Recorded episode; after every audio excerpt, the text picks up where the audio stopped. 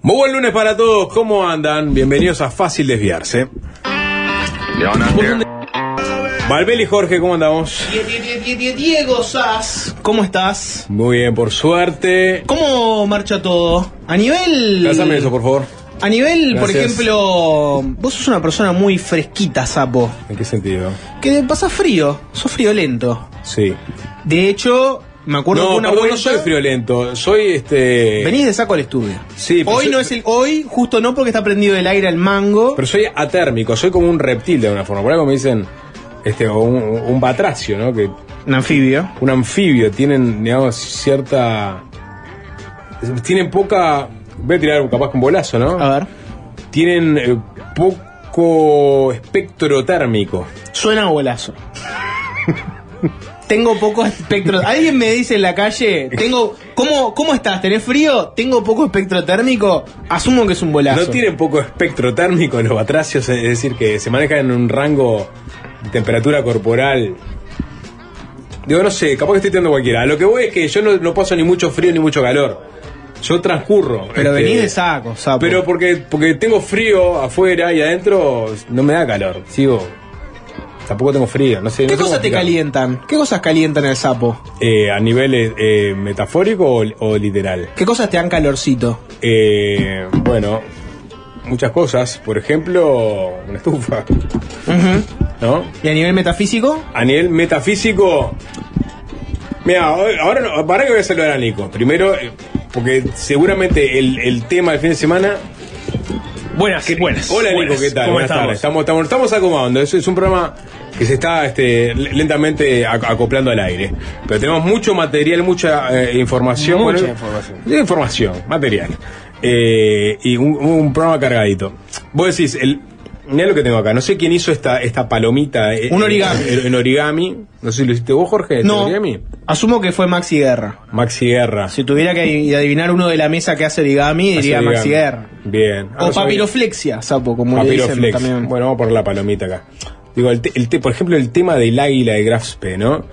Eh, ¿Te lo- calienta ese lo- tema? a ver, el, el viernes pasado arrancamos el programa con la conferencia de prensa del presidente en presidencia con el artista Pablo Achugarri anunciando que tras eh, ganar el litigio por la pertenencia del águila de Grafpe, finalmente pasaba a mano del Estado después de un litigio largo, en donde los privados que habían este, extraído el águila del fondo del Río de la Plata, bueno, habían perdido, en un principio había, se había dado un fallo en donde la justicia eh, estipulaba que el Estado tenía que vender el águila y darle una parte a, a los encargados de su rescate. Bueno, finalmente se apeló esa decisión y el Estado pasó a ser el eh, propietario 100% de este, este mascarón de proa que resultó a la postre muy polémico, sobre todo el fin de semana. Discutimos sobre la idea de crear a partir del águila una paloma. Hubo acá incluso este, de- eh, críticas encendidas, ¿no? Hay que A mí me decirlo. calentó ese tema. Jorge- a mí me dio Jorge, ganado, pero me, volví a Twitter, por ejemplo. Hice Sí. un tweet sobre el tema. Que normalmente no estoy poniendo nada Mm. en, en redes. Y en un principio del fin de semana tuve un discurrir sapo, en el cual en un momento dije, está bien, fue una jugada maestra. Estamos todos hablando del tema del... Si había algo que se quisiera eh, tapar, desviar, Mm. si querías insertar un tema en la agenda, lo lograste. O sea, si el objetivo era que todos estuviéramos hablando del tema del águila y la paloma, se había logrado. Y en un momento No. del fin de semana yo dije, fue una jugada maestra. En un momento realmente lo pensé eso, pensé, fue una jugada maestra. Yo creo que si lo que querías era generar paz y unión, funcionó. O sea, justo el presidente y Achugarri quedaron del otro lado, pero todos los demás estaban unidos. Bueno, no, no. A mí, No, lo a mí lo que sucedió- todos no. no, todos no. A mí lo que sucedió es que me fui apagando este, en, No, en cuanto a atención sobre el tema como una enana negra. eh, yo- O sea, realmente dije, puh. Yo, yo soy un fanático de- del archivo, de la historia, de la memoria, me encanta, ¿viste? Me- que- pero dije, "Fa, estamos gastando. Había mucha energía". cosa. Sí. Está pasando mucha cosa como para la energía que le dedicamos el fin de semana a este tema. Pero un, era un tema dicotomizante y los temas dicotomizantes eh, prenden rápidamente. Pero ni siquiera en- funcionó como un tema dicotomizante, porque realmente, mm, capaz que mm, pasó en mi burbuja, pero lo poco que pude ver, porque tampoco estuve tan conectado, mayoritariamente había opiniones. Yo me encontré de todo. Sí, Graciela Bianchi estaba a favor. Me encontré- Ah, bueno. Javier García estaba a favor. Gente de gobierno obviamente que estaba a favor, o sea, el, el ministro de Silvera hizo una defensa a través de Twitter de la decisión de- del presidente. Eh, desde la colectividad judía hubo voces que salutaron la decisión del presidente. Eh, había voces a favor y voces interesadas eh, en el tema realmente, ¿no? Que cinco no era que estuviera, no era que estuviera, digamos, era no- 99 a 1. Ah, No, era tipo ah. 5 contra 200, ponele. Era una cosa así. 200 voces en contra y 5 a favor. Pero, pero comparto con el sapo que no era un tema para este, de encenderse tanto. Ya, pero yo me, yo me, igual me- me- incluso me extrañó a mí mismo, yo lo que te digo, yo soy una persona que le gusta mucho todo esto. Me- de hecho, la historia del águila. La he seguido, pero dije, pa, pará, eh, como decía Nico, hay, están, pa- están pasando otras cosas mucho más relevantes como para dejar el alma en, en este tema, como mucha gente dejó el alma. Pero por otro lado, esa Además con es- lo que yo había dicho el viernes pasado, ¿no? Que tanto la dejaras como águila o lo convirtieras en una paloma, iba a ser una pieza museística de todas formas. Absolutamente, sí. Sí. Y no, no, no es que iba, no iba a pasar inadvertida, ¿no? Alguien pone los mensajes, no era un tema baladí, como diría el Ah, sapo. No me gusta, no, evité decirlo. Eh, Pero se prestaba mucho para la pavada. No, pero, perdón, tienen que pero- entender pero que los la temas- intensidad que, que- que- que agarró el tema hizo que el, el presidente reviera la decisión y Achugarri reviera la decisión. O sea que, por otro lado, este, si no se daba este nivel Mm. de intensidad en el debate público, capaz que hoy seríamos como parte de los titulares diciendo, bueno, sigue firme la idea del presidente de convertir el águila en una paloma. Pero no, pero apareció Manini que dijo, no, voy a presentar un proyecto de ley que prohíba que se funda el águila. Eh, Ope Pasqué, desde su mirada más republicana, leguleya, también, este, o sea, que Partido Colorado, Cabildo Abierto. El Partido Colorado no se reduce a Ope Pasquet, sapo. Bueno, Es cierto que Sanguinetti hizo algún comentario ¿qué, también. ¿qué comentario hizo Sanguinetti que me interesaba mucho y, y no, no, no llegué a cruzármelo en ningún momento? No, no fue No un comentario apoyándolo, pero Bien. tampoco lo mató del todo. Bien, mientras buscamos, vamos a escuchar, porque eh, ¿qué pasó? El, el- el viernes el presidente anuncia Avisa a quien querés escuchar primero. Vamos a escuchar al presidente de la calle Pou, este, eh, avisando, ¿no? Él estaba en, en, en Melo, ¿no? Estaba eh, celebrando un aniversario de el programa de Serrano Abella, ¿no? Que cumplía 55 años. Una institución. Una institución radial. Y, y bueno, en ese marco, obviamente, her- hervían esos micrófonos por preguntarle al presidente sobre la polémica que había generado a partir de su decisión. Y el presidente hacía este anuncio. Es una idea que tuvimos hace muchísimos años, eh, justamente de un símbolo de violencia, de guerra, transformarlo en un símbolo de paz. Eh, hace un par de años nos comunicamos con Pablo Chugarri, quien generosamente y honorariamente aceptó. Ahora, en estas pocas horas que, que han pasado, creo que hay una abrumadora mayoría que no comparte esta decisión. Y si uno quiere generar paz, lo primero que tiene que hacer es generar unión y claramente esto no lo ha generado. Así que lamentablemente sigo sosteniendo que es una buena idea, pero eh, a un presidente le corresponde escuchar y representar. Así que eh, hoy hablé temprano con, con Pablo Chugarri y vamos a desistir lamentablemente la idea, pero me parece que es lo que quiere la mayoría de la gente. Ahí estaba el presidente, este es un audio subrayado, anunciando que finalmente no iban a convertir en paloma al águila. Em, Pará, eh, sí. ¿qué dijo Sanguinetti? Bien, que gracias. Porque- era una voz, era una, vo- era una voz importante. Hubo un silencio, digamos, dentro del Frente Amplio yo no, no vi gran- grandes, digamos, coros este, hablando a favor o en contra. No vi, ahora sí. Había varios que había varios que le pegaron, pero lo que pasa que yo creo que en este momento entre las 80 temas que hay también están como un poco desnorteados, ¿no? ¿Para dónde agarro? Quiero pegar, me Sí. muero por pegar. ¿Dónde, ¿Dónde voy a arrancar ahora? ¿Por dónde voy a meterme a pegar? Puede, puede- puede que también hayan pensado que podía ser la eh, o sea, desconfiado de que no fuera una artimaña para Sí. que se hablara de eso Claro. y no de otros temas y dijeron no le vamos a dar gusto, que- ¿no? La paranoia ahí juega fuerte, Yo le di la impresión fuerte. de que hubo como un- una. Esperen, una- esperen que no sabemos Cierta esto, cautela. ¿no? Claro. Ah, ah, Ojo. Vamos a mirar afuera, vamos a orejear. Vamos a ver Capaz quién que canta. Le está pegando de adentro, ¿para qué meternos nosotros? ¿no? Ahí está, empezó la música. Sí. Me gusta para bailar, pero voy a esperar a ver quién canta. A a ver. No, Sanguinetti, el secretario general del Partido Colorado, el expresidente Sanguinetti, dijo pla- la nota del diario El País que recoge su opinión dice, planteó una serie de matices. No me parece lógico destruirlo porque es un testimonio único de una batalla relevante del mayor conflicto de la historia que se libró en nuestro país.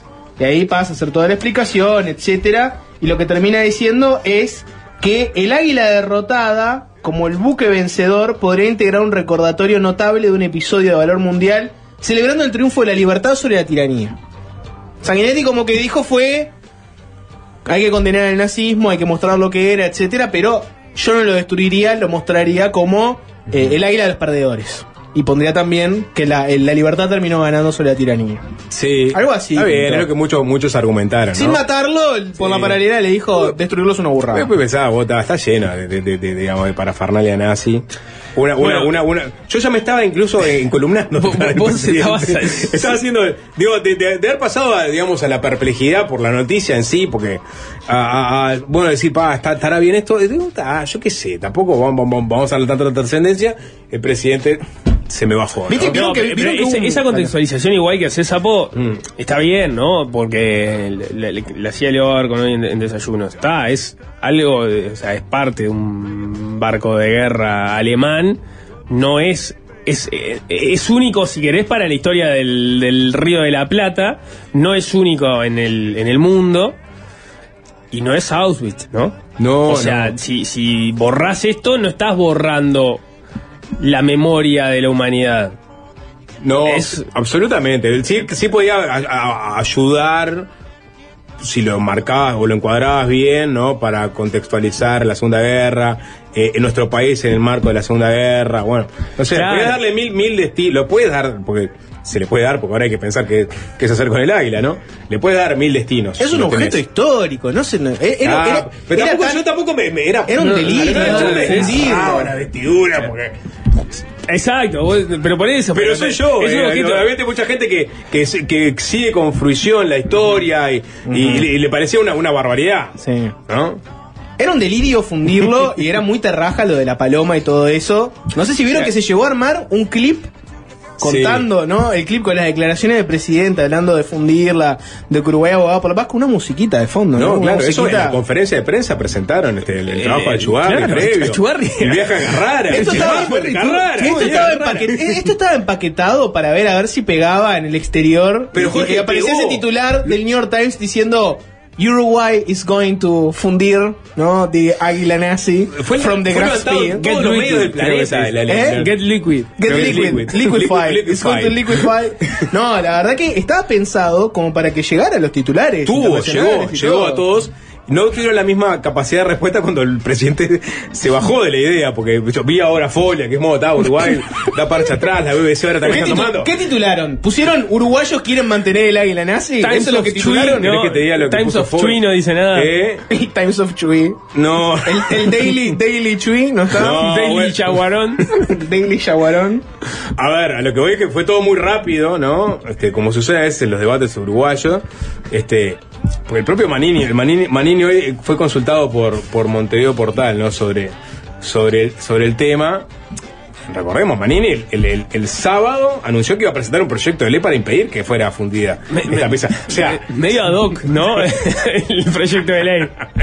no, sí, bueno, exactamente. Bien trancado igual, bien trancado, bien trancado. fuerte, trancó bien Manini. trancado. Sí, y dijo, dijo Manini, ¿no?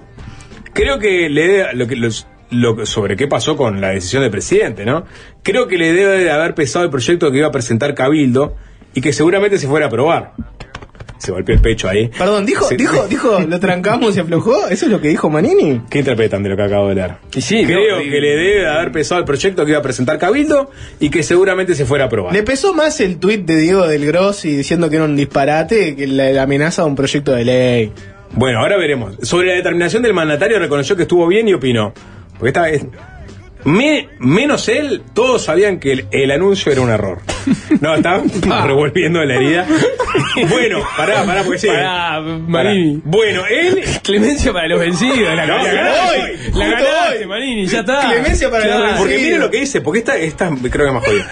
Bueno, él y, y alguno de los que lo rodea. En estos casos está bien tener la marcha atrás medio nueva.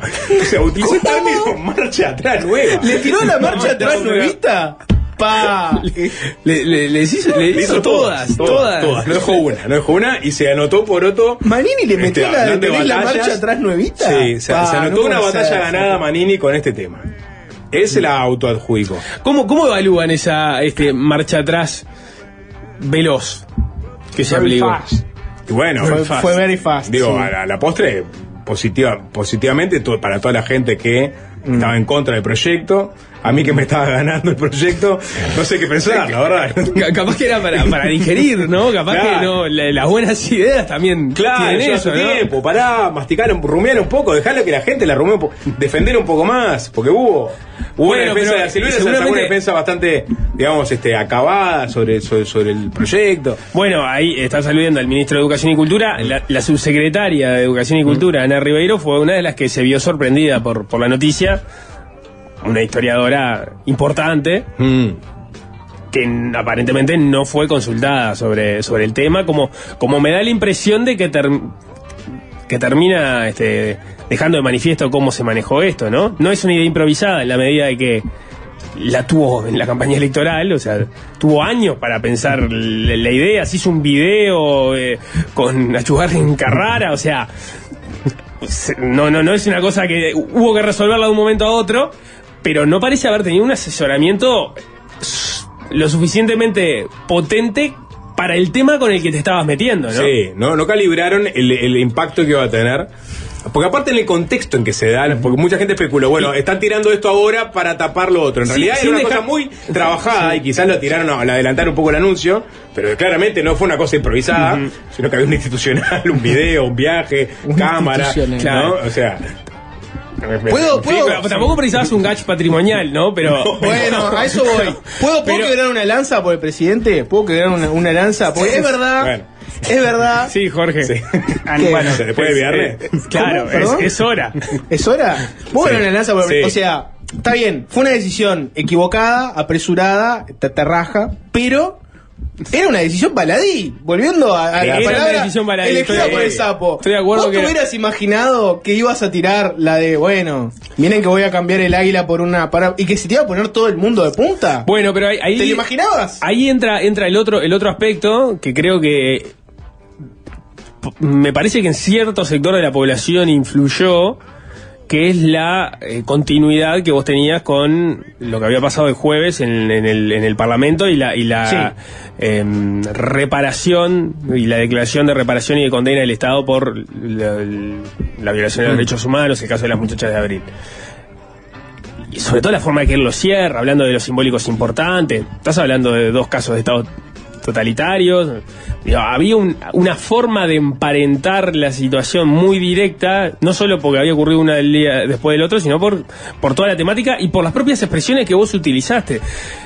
Entonces, eh, no, no entiendo bien cuál fue el razonamiento que se hizo este, de esa forma. Fue una, digamos, también una, una conferencia de prensa medio que llamada de un momento para el otro. Ponele que Achugarri, que vive en Italia, se tenía que ir, pero va a volver en algún momento. Eh, Sí, ese, ese, ese tras bambalinas, no queda claro si, si fue es raro digamos, cómo se, claro, cómo, cómo se razonó eso, cómo, más allá de cuánto te asesoraste para tomar la Mm. decisión, ¿Cómo, cómo, cómo pensaste que ese momento era un momento adecuado para comunicarlo? Me Es parece raro. Mm. que tiene que ver con el ruido, con el ruido que generó, me parece, por lo menos en algunos. Claramente y- escaló el tema, ¿no? O sea, el hecho de Sí. que fuera al otro día de. Escaló, escaló de- fuerte. de- Pero- de- claro, pero- críticas que le recibió por no ir al Parlamento. eh, en- eh, es como, eh, eh, no, no, no, no entiendo bien No. cuál fue el razonamiento. No. Creo Ah, que nadie le queda sí. muy claro. A mí me gustaba el simbolismo de tener una, una paloma de la paz que en realidad fuera una águila nazi tapada. Que tener una Claro. que la paloma de la paz uruguaya le fueras a preguntar, che, ¿qué, lo pe- que- qué pe- qué pensás del holocausto? Y te dijera, bueno, 6 millones me parece un número inflado. O sea, me, me gustaba el simbolismo de tener una paloma de la paz que fuera tremenda hija de puta tapada. ¿no? Claro, es lo que le pasa a muchos eh, neonazis hoy en día, ¿no? Que se tienen que vestir de palomas, pero en realidad siguen adorando el águila. Totalmente. Bueno, bien, totalmente. Pero Bueno, la marcha, la marcha atrás, pará, Sí, una, una más de la marcha Sí. atrás. Por un lado está, si, si la decisión está equivocada, se valora la marcha atrás, ¿no? Pero al mismo tiempo, fue una marcha atrás a cuento de que fue efectivamente Manini que con el proyecto de ley le, le- lo paró. fueron en las redes que le pegara a la gente, este, que le pusiera tweets hilarantes sobre la paloma. Porque seguro que de, de- de dos días de diferencia no hubo una encuesta. de a ver, a ver qué piensan los mayorías, claramente no hubo encuesta. ¿Qué mayorías? ¿Te La metiste a mayoría- Twitter y miraste? Por eso A yo ver, empecé a ver, a no. enumerar, bueno, hubo voces del- desde el Partido Colorado, me mencionaste lo de Sanguinetti ahora, voces de Cabildo Abierto, Enconada, Al ¿no? frente amplio le tenés que preguntar, sabés que siempre está en contra. Claro, exactamente, o sea, ni, y ni siquiera se pronunció porque está, porque ya era como, ¿no? Pegarla en el piso. Eh, entonces, calculo que ese se- habrá sido el termómetro que barajó el presidente para dar marcha atrás, ¿no? Y la- sí. la- digamos, las, re- las respuestas políticas, más allá de lo que el por más que, según lo que dijo Pablo Chugarri, porque también está bueno ver cómo se cocinó Bueno. también la marcha atrás, ¿no? En realidad, vamos a, vamos a leer este. Sí, sí. No, no- Sí. no entiendo cómo se comunicaron, porque como se llamaron los dos a la vez, según Achugarri, ¿no? Ah, yo, a, mí, a mí me queda claro quién llamó a quién. ¿Eh? Y, y a mí me queda claro, por, por lo menos, quién dijo mm, mm, marcha atrás. A ver, para. Eh, Vos a- decís que fue Achugarri. y bueno, para mí sí. Está en Leco, Italia. El Chuarri, como decía Nico, ya se fue, ¿no? Eh, Claro, ese, ese, ese puede terminar siendo un punto de por qué se hizo claro. ese día. Lo cual igual no lo deja de ser este, convertir en un mal momento y que se tendría que haber esperado otra oportunidad en el mejor de los casos, ¿no? Si, si lo pensás desde el punto de vista de la estrategia de presentar esa idea al día siguiente de lo que había pasado en el Parlamento. Claro, capaz que la, la tenía agendado para ese día. Bueno, Pablo se va, la hacemos. Y bueno, y no queremos esperar más porque después se va a. Na- "No, yo na- qué sé". nadie te dice vos, pero mirá que te van a pegar por esto, ¿eh? Bueno. O sea, ya te están pegando, Mm. pero parece que, que- que es un chiste. Sí, ¿no? sí, sí, ahí falta. Oiga, un- ¿Por qué no hablas algo de simbolismo también al final? Claro. ¿No? Este, porque no vas a, si- o sea, vas a calentar hasta lo que está muerto, ¿no? ¿No querés contar cuántos litros de agua va a insumir la Claro. creación de la nueva estatua? Esa sería buena Sí. también. ¿Cuántos litros de agua se van a gastar en Sí, y esto? decide agua dulce. Sí. Mencioná dulce, mencioná dulce perfectamente potable. Habló, bueno, ¿qué dijo Chubarri? habló Achugarri con el país, lo llamó el país, este, le preguntaron, ¿le sorprendió la reacción de la sociedad y del sistema político? Sí.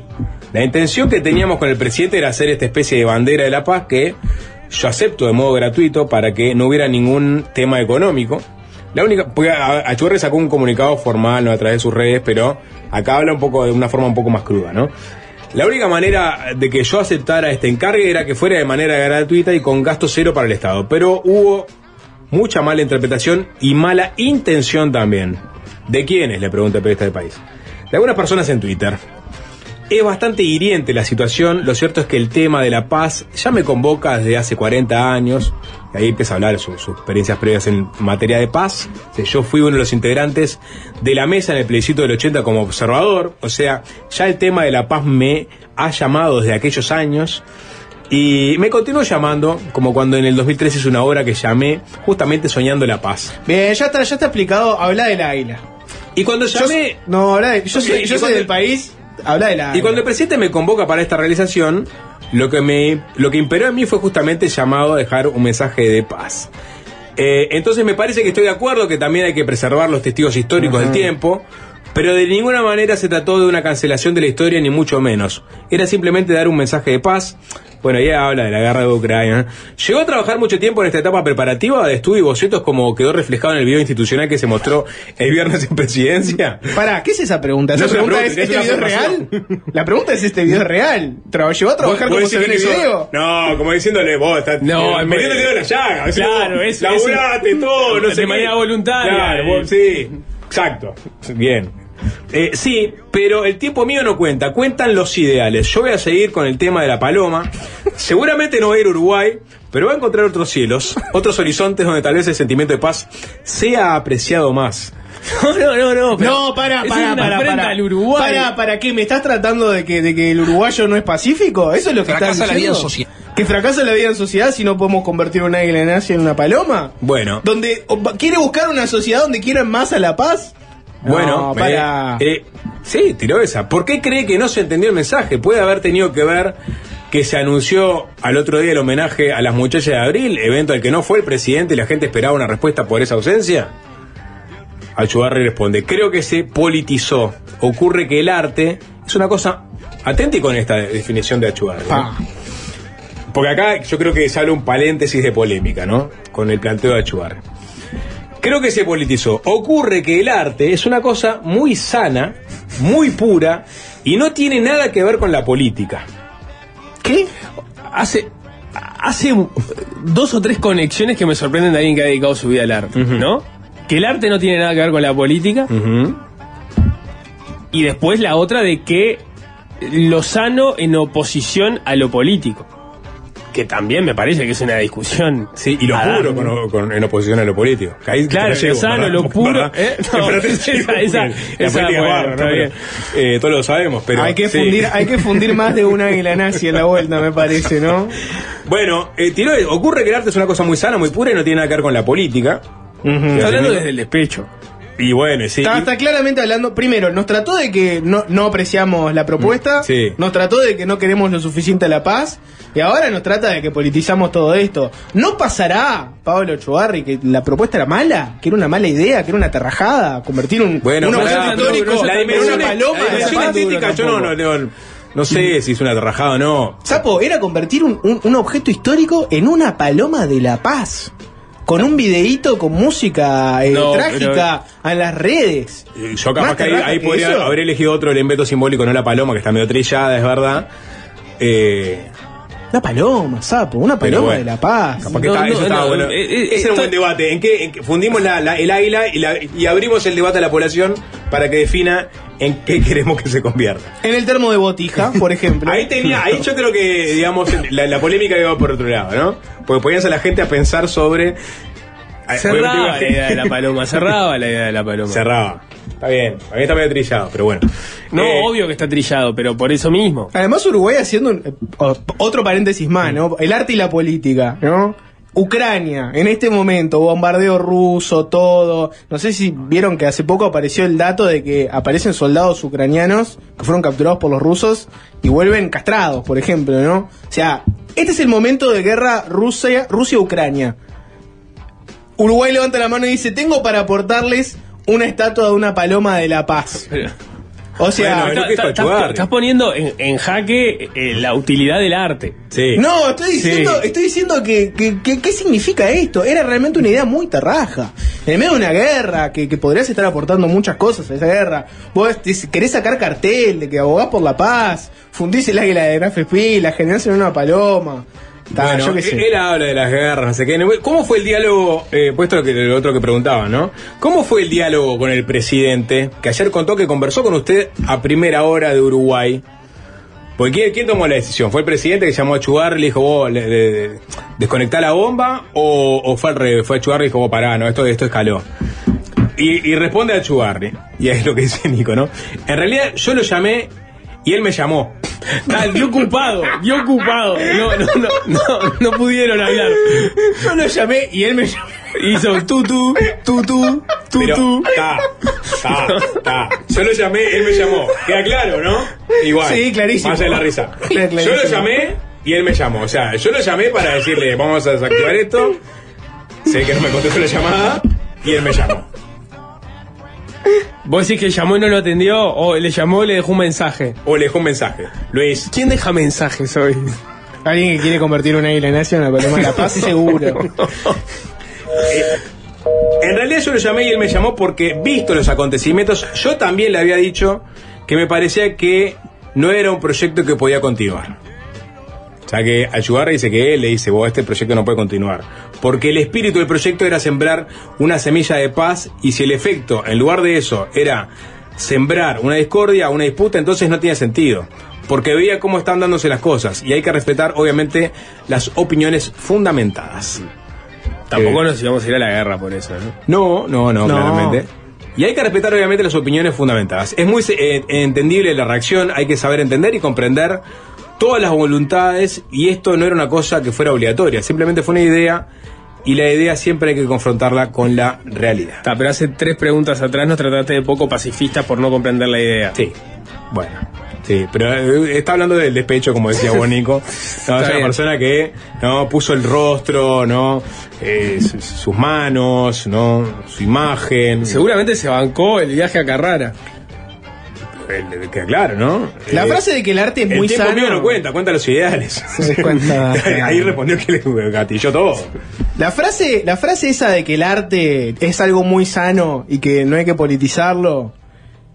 Realmente la estatua que hay que hacer es una estatua de una pala, ¿no? Es la estatua que hay que hacer, una pala. Hay determinadas personas que está que. No, no, No, no, pará, No, pará, pará, ¿qué quiere Jorge. decir Jorge? Es una persona pala. muy respetada a nivel ¿A Chugarri? Pero una- un artista que lo que te dice es el arte Mm. es algo muy sano, que no hay que politizarlo, la verdad que nos deja mucho que desear en cuanto a la reflexión de- del, del hecho artístico, ¿no? Mm. Yo ¿Estoy creer mal que- yo en lo que digo? Que un No, artista no, no, tiene que mí- tener una a mí me sorprendió esa, esa A mí declaración. también me sorprendió. Yo quiero creer que Achugarri habló en caliente, eh, sin, de, de una forma de un- medio reflexiva, ¿no? Digo, dado la, la vorágine de los acontecimientos. La caliente, papá. Que lo sacaron de contexto, pegarle al, al medio también. No, no, no, no, nunca, nunca, porque está todo sacadito ahí. Ojo. Pero yo creo que si lo sentás a y te pones a hablar sobre el arte, no creo que esa sea realmente su, que no. No. creo que, que piense que el arte es puro y sano en oposición y que no es político, ¿no? Y que no existe el arte político, porque nada, es, digamos, obviar la mitad de la historia del arte, ¿no? Básicamente. Sí, pero además es lo propio que estás. O sea, querés una. Este, Lo más político que vas a hacer ahora, no Claro, había. que querés una, una estatua de la paz. Mm. Si no es para decir que la paz debe prevalecer por determinados intereses geopolíticos que son los que están llevando a, a que haya una guerra en Europa, no, no, no sé de qué forma no, eh, no sería político. Sí, sí, de cómo lidiar políticamente con el pasado también. O sea, todo el debate era político, ¿no? Todo. Sí, claro. Era político del momento. Una persona que te Era dice. político porque estabas en una conferencia de Eso lado del presidente. Una persona que te dice el arte tiene que estar separado de lo político. Va a una conferencia de prensa de presidencia el día después de, de- no del acto de la muchacha de abril, no sé qué, va y te habla de la estatua de la paz. Está bueno, está. Obvio, para vos tenés que decir que el arte no está separado de la política. Porque si no, complica mucho el partido. Bien, dejó, dejó, bueno, dejó uno, dejó un, marcó, marcó un mojón en la historia chica del país este episodio, ¿no? Vamos a decirlo, ¿no? Va a pasar a la historia. No, ¿eh? el a- truncado a- proyecto de- del Águila Pero Paloma. a todo esto no querés saber la opinión de. Ah, sí, por Fal- favor. Falta, un, falta un capítulo. Por favor, sí. Alfredo Echegaray, Sí. relacionista público, fue quien estuvo detrás de esto junto con el buzo Badó en su momento, rescatista de tesoros. Él dice que desde los 80 está trabajando, desde mediados de los 80 está trabajando en la investigación para recuperar esta águila y como lo mencionó, sin mencionarlo a él, lo mencionó el, presidente de la conferencia de prensa, terminó eh, en un juicio con el Estado para ver quién se quedaba con, con el águila. Eh, Echegaray entendía, y ese fue el acuerdo que él sostiene, que se firmó en el momento que fueron por su búsqueda, que, eh, iban a ir 50 y 50. Sin embargo, eso no terminó ocurriendo, estuvieron en juicio, lo termina ganando el Estado, y entonces toda esta situación no lo tenía muy contento. Vamos a escuchar lo que decía hoy más temprano en Desayunos Informales. las piezas históricas corresponden a los museos y es a los historiadores y a los gestores culturales que corresponde opinar. Y en esto hay experiencias a lo largo de toda la historia. Es a través de la exhibición y la reflexión que se siembra información a las futuras generaciones para no repetir los errores del pasado y reflexionar sobre los errores del pasado. Pero acá se están olvidando de algo fundamental. Acá están violando los más básicos principios del derecho de la Constitución y de los derechos humanos está la justa compensación. Hay que acordarse que esto inician todos hablando muy generosamente con el trabajo ajeno. Acá hay 40 años, hay una vida dedicada a esto. Entonces, ¿cómo es posible que se hable de un memorial por la paz? Desde el primer momento estuvimos todos de acuerdo que el destino natural es un museo ideal si fuera en Uruguay, capaz que hasta con una copia eh, itinerante para que recorra el mundo, ayudando así al marketing y al trabajo de, los uruguayos a través del turismo, porque se genera un interés de atractivo mundial, como lo tienen todos en cada gran ciudad. ¿Cómo es posible que se olviden que primero tiene que haber la justa compensación consagrada en la Constitución y también en tratados internacionales que ha firmado Uruguay. O sea que acá hay una violación de los derechos más básicos del de, de la Constitución del Uruguay. Este, no puede ser uno generoso con el trabajo ajeno. Primero, eh, incluso el propio escultor, eh, de gran prestigio, amigo y vecino, aquí yo estoy en una chacra en la barra, ahora padre con, con dos niños, sabe que yo no puedo ir a llevarme las obras de su de su taller sin antes una compensación o un acuerdo. Bueno. ¿Querés hablar de la paz y a través de una de apropiación indebida? Dice alguna forma de llegar ahí. Sí, no, no, la verdad que es otra dimensión de esta historia que es justamente el, el- el- el periplo que llevó a que el Estado se quedara con el águila, ¿no? Después de descansar 17 a- años ahí en, en- en el FUSNA. Em, bueno, hubo. no- ¿Quién escuchaba a Rodolfo Fatoruso? ¿O no? Yo no ¿O- lo escuché, ¿Es eh, me necesario? lo comentaron, Sí. así que... Sí, quiero escucharlo. Digo, porque esto generó. Conocen a Rodolfo Fatoruso, ¿no? Al crítico literario. eh, Editor. Editor, una persona. Gran conservador. Gran conservador. Lo hemos, hemos tenido, lo hemos tenido más de una oportunidad eh, como entrevistado. Otro Eh, fanático de Borges. Un fanático de Borges, exactamente. Eh, pero bueno, muy polémico siempre él, ¿no? Eh, Que tiene ti- añares en Sarandí su espacio, ¿no? Los sábados con Jaime Clara. Eh, y se explayó largo y tendido sobre el tema. Pero apenas le voy a poner dos fragmentitos para que vean el nivel de cólera que montó Fatoruso al enterarse de, de la decisión del presidente. Estimado Rodolfo Fatoruso, ¿cómo le va? ¿Cómo anda? Más o menos, Jaime, más o menos, menos que más. ¿Qué le pasa? Primera vez en 20 años que me responde así.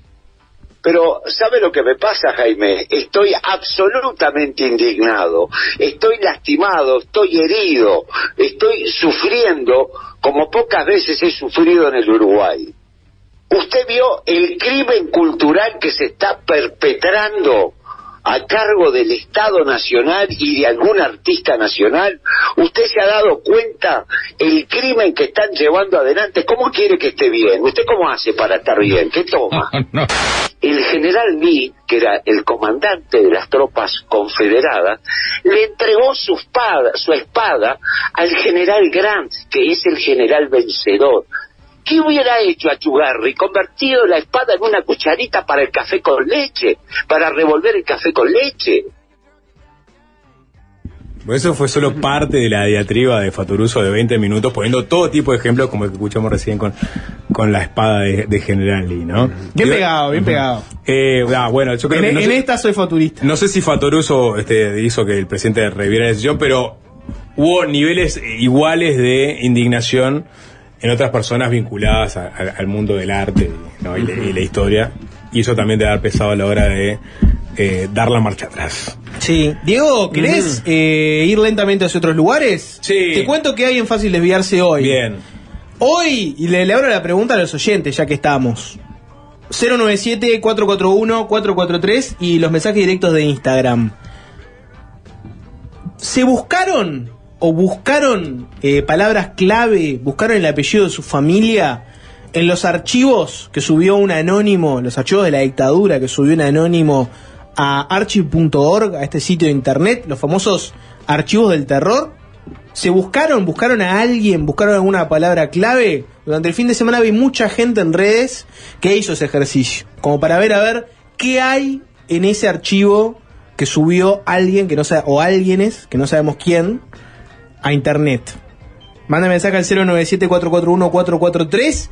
Hicimos una- algunas búsquedas el fin de semana. Vamos a hablar un poco de qué hay. eh, ejemplos de qué cosas se pueden encontrar en esos archivos que se subieron de la dictadura uruguaya y que hoy están disponibles para todo el mundo para que lo mire. Manden mensaje y cuenten un poco su experiencia si anduvieron mirando eso. Después de las 6 de la tarde, Lucas Lavandera sigue con su columna, con la caprichosa, hablando sobre deporte. Hoy fútbol y violencia. Tema para nada, para Light. tema, tema para nada tranquilo, ¿no? O sea, en fin. Bien, vamos a encuadrar también el tema de la subida de los archivos. o Hay que derretir esa garrafa. o. Hay que Habría que derretir y, y la generar garrafa. que Pero está en el Museo del Fútbol, creo. ¿La garrafa? La No, garrafa. no sí, estaba en la vuelta, Fútbol, tiraron ahí, no. estaba ahí abajo. Sí, ¿no? la la- la Era- tiraron para ahí. Era agarrarla y tirar y dejarla ahí. merecería estar en el Museo del Fútbol, la garrafa. Eh, bueno, eh, como preámbulo para, para lo que vamos a conversar después de la tanda, eh, hizo una, una, una- puso una palabra clave en el buscador de archive.org que fue rock, ¿no? Para ver qué saltaba, vinculado al rock. Y hay, bueno, material de todo tipo, pero me, voy a quedar con esto que tiene que ver con la llegada de la banda de, heavy metal Barón Rojo a, a Uruguay en el año 83. La- era una, digamos, venían muy pocas bandas en esa época, menos que menos bandas de metal. El metal era, un género casi inexistente, ¿no? Por, por, por más que también iba a tocar por esas fechas otra banda que, va- que vamos a mencionar a continuación. Pero eh, fue de interés extremo de las fuerzas del orden ver qué tipo de público se arrimaba a las inmediaciones del cilindro eh, durante el concierto de Barón Rojo. Imagínense, un país donde la censura era total, donde la- las expresiones artísticas estaban constantemente vigiladas, cuestionadas, perseguidas, venían estos pelucas a tocar a, Montevideo, bueno, mandaron este varios oficiales para que hicieran sus rondas nocturnas y ver qué se encontraba, ¿no? Y aparece como parte de, de los archivos que, que quedaron subidos este parte policial o militar de una detención en particular de un chico de 17 años y voy a leer lo que dice, ¿no? Que pretendía ingresar al cilindro portando en su antebrazo izquierdo una muñequera de cuero de unos 40 centímetros con 205 clavos de una pulgada y media. O sea que alguien contó los clavos, ¿no? ¿Me explico? Eh, una pulgada y media con, mm, con sus puntas hacia el exterior. Ubica los clásicos brazaletes. En su brazo derecho, otra muñequera de unos 15 centímetros con 32 pirámides de metal hacia afuera. También contaron. Viste que no es lo ¿cómo mismo pincho que la, que la pirámide, ¿viste? La, la pirámide puntiaguda, sacás, Nico, lo que es, ¿no? De la- las muñequeras. Sí, ¿La claro. tenés sí, vista? sí. Sí. Bueno, sé que la contaron, ¿no? Eh, 32 pirámides de metal hacia afuera y enganchada a las presillas de sus pantalones una cadena de 10 eslabones gruesos de los cuales colgaban tres candados marca Velox y 21 fotocopias del panfleto ya mencionado, que era un panfleto que decía cambios, necesitamos cambios, ácido heavy metal, fuerza y poder, ¿no? Era alguien que estaba volanteando para promocionar a la banda ácido. La, la banda pionera del metal en Uruguay. Interrogado sobre los objetos que portaba, expresó que la muñequera con los clavos fue fabricada por él y que esta, la otra que utilizaba y la cadena, se los colocó a efecto de estar acorde con el espectáculo, no pensando en ningún momento utilizarlos para agredir a nadie. Y la muñequera de los clavos sí. No, no, no. Ni la muñequera ni esta, no sé, porque está medio mal redactado también. Con referencia a los volantes, dijo que los tenía con el propósito de promocionar un grupo de rock denominado Ácido que próximamente actuaría. Pa- ¿Para qué tendrías un volante de ácido si no es para eso? ¿no? Exacto. Que iban a que iban a tocar en el local denominado Templo del Gato, el famoso Templo del Gato, el Gato Eduardo, ubicado en Mercedes, eh, casi Rondó, y que los mismos se lo había dado un joven de nombre Álvaro, que es nada más ni nada menos que el Varo Col de ácido. El claro. el, el famoso Varo, ¿no? Eh, baterista del mencionado conjunto y cuyos de- eh, demás datos desconoce. Como diciendo, no, no le manda frente. Finalizó diciendo que, si bien tiene conocimiento de la existencia de pandillas juveniles, no es integrante de ninguna de ellas. Esta persona fue eh, encarcelada y, y fue que, que quedó a disposición de sus padres porque era menor. Eso es parte de lo que uno puede encontrar si pone rock en, en, en- Archive. Y lo otro, y, y vamos a escuchar, es eh, la redada que hicieron los policías y militares durante el concierto de Van Halen en el 83, ¿no? Que fue creo que la primera banda realmente pesada que vino a nuestro país. Escueto parte, dice, durante, eh, detenido durante el recital de conjunto Rock Van Halen, realizado en el cilindro municipal por presentar signos de drogadicción. Punto y aparte. Vamos a escuchar a Van Halen haciendo un clásico de los Kings. Ya lo contamos la semana pasada, un anónimo difundió decenas de miles de archivos de la dictadura, están en archive.org, una plataforma online de acceso libre. Hasta donde se sabe, el material empezó a subirse a ese sitio a partir del pasado 18 de abril. Hay rollos microfilmados del llamado archivo Berruti, pero hay otros más que no estaban en posesión de las autoridades. La colección está bajo el nombre Archivos del Terror de Uruguay y con un buscador cualquiera puede entrar, poner algunas palabras claves y ver qué quedan los resultados. Este fin de semana hubo mucha gente buscando sus nombres, los apellidos familiares, para conocer si aparecen mencionados en estos archivos de la dictadura. Antes de la tanda le decíamos, ustedes que están escuchando, por ejemplo, ¿se buscaron? ¿Buscaron alguna palabra clave? ¿Buscaron este algún, algún antepasado familiar? Manden mensaje al 097-441-443 y vamos leyendo algunos, como por ejemplo mirando las cosas que han mandado, ¿no? Un oyente pone, busqué, figura toda mi familia de una forma u otra. Otro pone, encontré un familiar que fue procesado e internado en el Vilar de Bo por consumir marihuana en el 82. Otro pone, apareció el nombre de mi padre por haber pertenecido al MLN.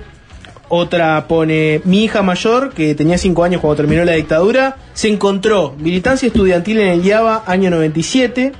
Y otra persona pone, sí, encontré a mi mamá, ya fallecida. Nunca me había contado que había estado preso. Bien, vamos a encuadrar un poco esta historia porque si bien es una novedad que un anónimo haya subido a, este, a esta plataforma estos archivos, en realidad muchos de estos archivos ya estaban disponibles y fueron sistematizados por historiadores, por periodistas también, incluso hubo una comisión investigadora que eh, trabajó el tema del espionaje en, en democracia, ¿no, Nico? Sí, eh, va- va- vamos a contar brevemente parte de esa historia. Me, voy a basar principalmente en un, en un texto que se llama Los archivos de la represión en la era de la reproductibilidad técnica, que es de precisamente Isabel Shebor, doctora en historia, textos y, documentos por la Universidad de, de la República, trabaja en el Laboratorio de Preservación Audiovisual del Archivo eh, General y eh, fue entre 2015 y 2016 directora de la Secretaría de Derechos Humanos para el pasado reciente. Estuvimos conversando con ella el, el viernes pasado, pero esta historia eh, no, no la llevamos a,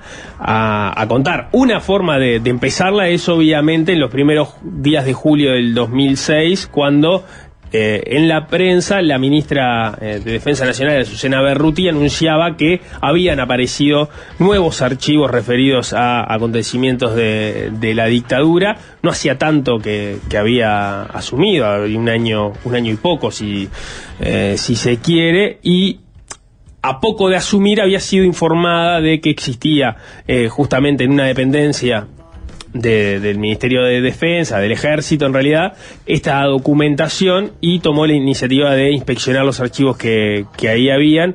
Eh, lo que manejaba fue que fue en la ex escuela de inteligencia del ejército.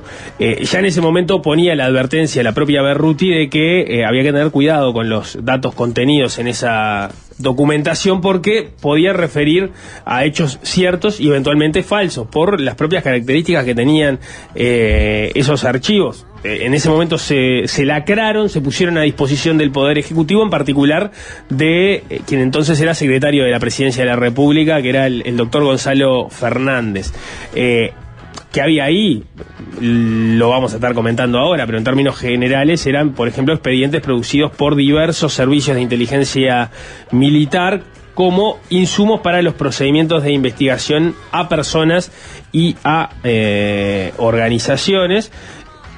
Una, eh, una advertencia que hace allí la, propia Shebor es que la relectura de estos textos en el presente suele tener efectos en la revictimización o afectación de los mismos individuos u organizaciones que inicialmente re- reclamaban su acceso, ¿no? Eh, es algo que, estamos viviendo en realidad en, estas horas en las cuales se pone a disposición de una manera muy fácil, de muy fácil acceso y están todos buscándose ahí información que quería que dejara de estar en la órbita militar, que estuviera en, eh, digamos, fuera de acceso público, pero bueno, tiene esos esos efectos. En el Archivo General de la Nación, que es donde se conservan actualmente los rollos en cuestión, el- este, este material es identificado como Fondo de Oficina de Información de Derechos Humanos, o también se lo conoce eh, en, en publicaciones de carácter oficial como documen- documentación del Servicio de Información de Defensa en custodia de la Secretaría de Derechos Humanos para el pasado reciente,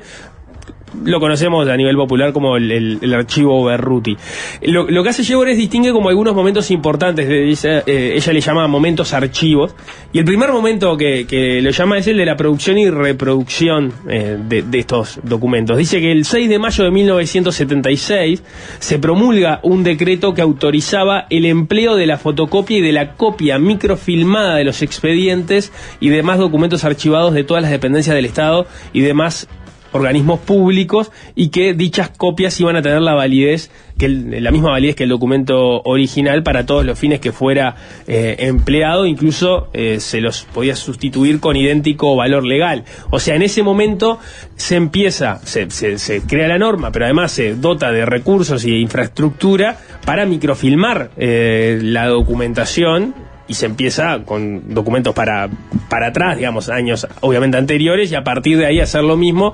eh, enti- entiendo co- como una forma también de, de- de maximizar el uso del espacio, pero en definitiva ahí aparece una política del microfilmado en la cual eh, estaba de manera precisa en el, en el decreto, eh, tenían que tener un determinado número de rollo, un nombre del Estado, de la localidad, de la dependencia, el, organismo que realizaba la microfilmación, o sea, eh, se armaba, digamos, o había quedado establecido cómo debía hacerse ese trabajo, que es lo que termina en definitiva llegando hasta el día de hoy. Según lo- los datos publicados, en los expedientes de inteligencia comenzaron a produ- producirse desde la década del 50 como, como microfilmados hasta, bueno, fines de los eh, 90 abarcando obviamente también la este, parte del periodo de- democrático. Los organismos que estaban ahí eh, y que utilizaron eh, la documentación microfilmada fueron el Ministerio de Defensa Nacional, el Estado Mayor Conjunto y la Corte Electoral.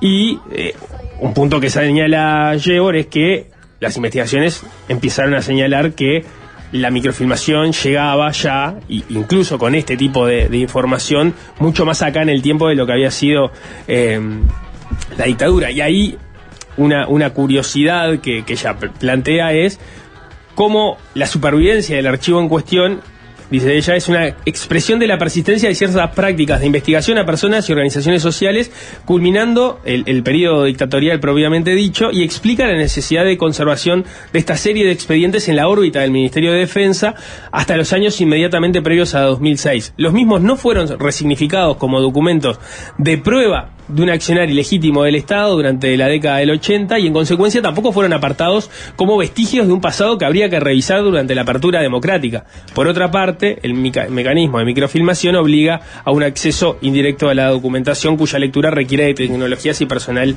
eh, especializado. Digamos, lo que, lo que llama la atención es cómo esto en ningún momento fue visto no solo se siguió con la práctica, sino que no se problematizó por parte de, quienes lo tenían como algo que eventualmente iba a tener otro valor, el valor burocrático que vos le estabas dando de archivo de la actividad que estabas realizando, ¿no? Este, se iba a resignificar como parte de en- en, este, del, del accionar del Estado durante la dictadura y bueno, y, y también del espionaje en, en democracia. Eso nunca, ese clic no, no, no llegó.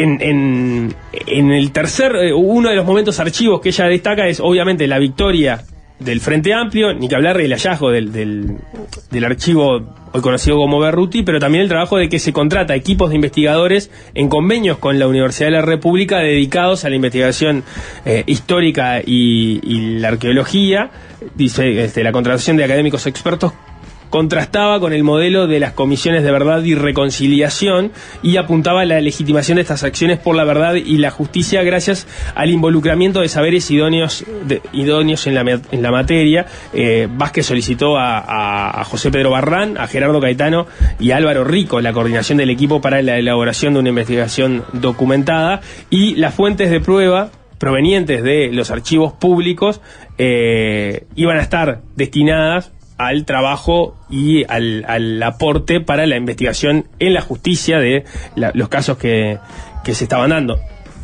Esto es como muy este aburrido de, de contar, pero, pero es parte del trabajo que se fue haciendo y, y- y en este momento estamos hablando de esto, ¿no? Se, se renovó la legislación existente, se creó un sistema nacional de archivos, una dirección renovada en el Archivo General de la Nación y se crearon oficinas especializadas en acceso a la información pública y la protección de datos personales, digamos, generando el, el, el ambiente para que esto se desarrollara, dice. Y en ese contexto, la ministra Berruti ubicó los mencionados microfilms y puso en marcha un plan de digitalización masivo del conjunto.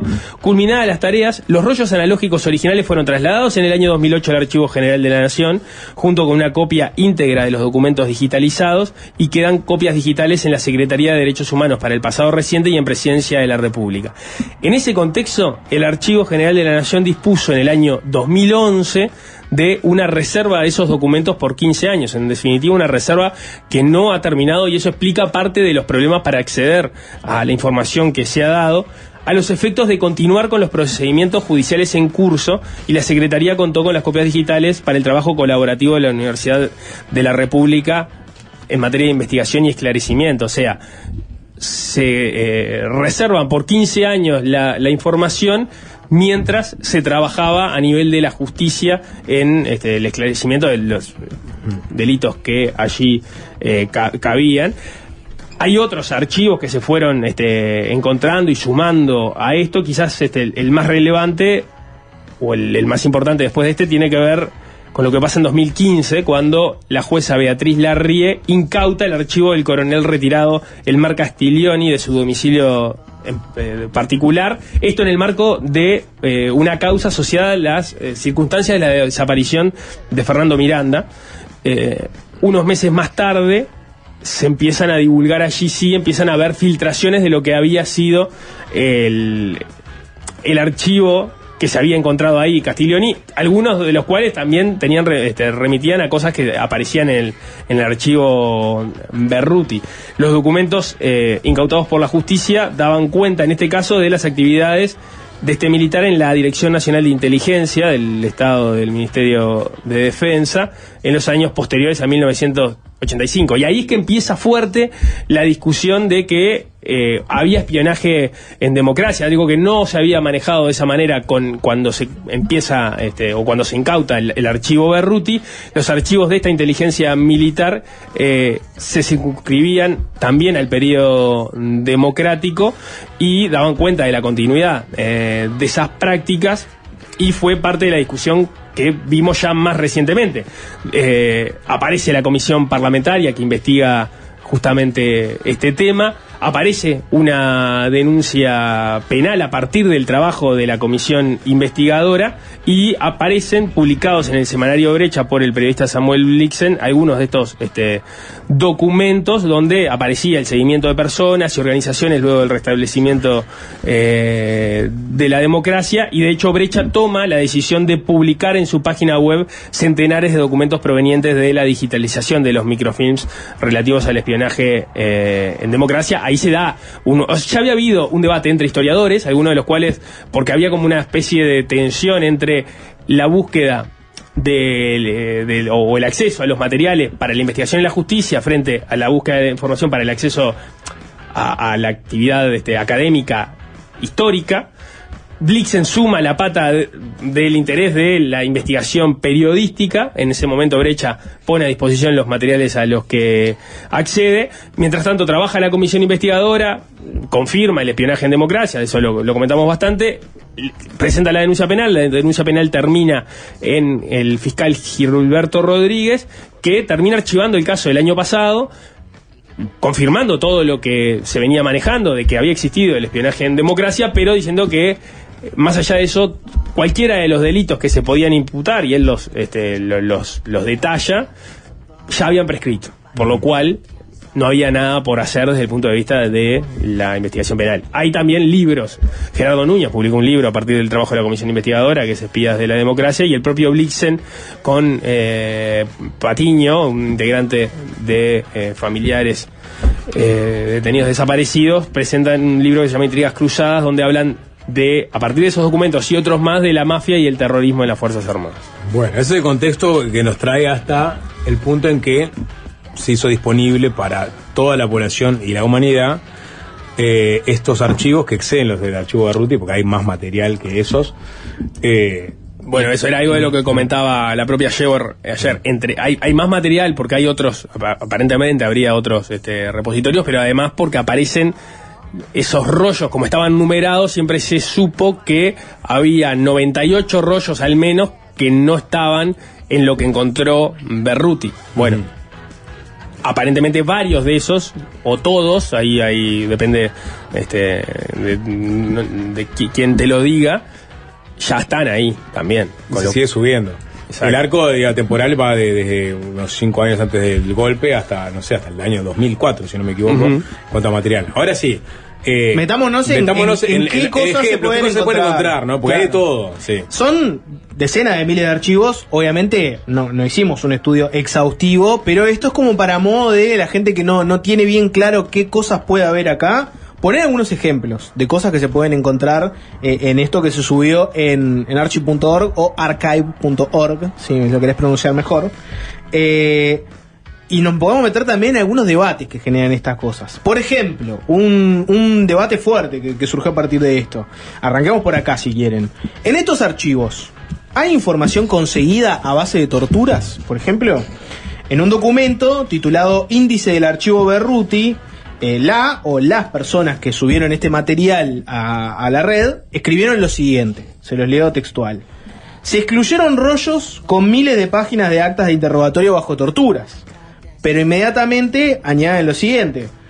En los documentos que aquí se comparten puede encontrarse de todas formas información falsa, manipulada, obtenida bajo amenazas o tortura, brindada por informantes pagos y muchas otras fuentes no confiables. Estos documentos son un testimonio histórico de gran valor para entender el funcionamiento de las redes del terror y vigilancia sobre toda la sociedad.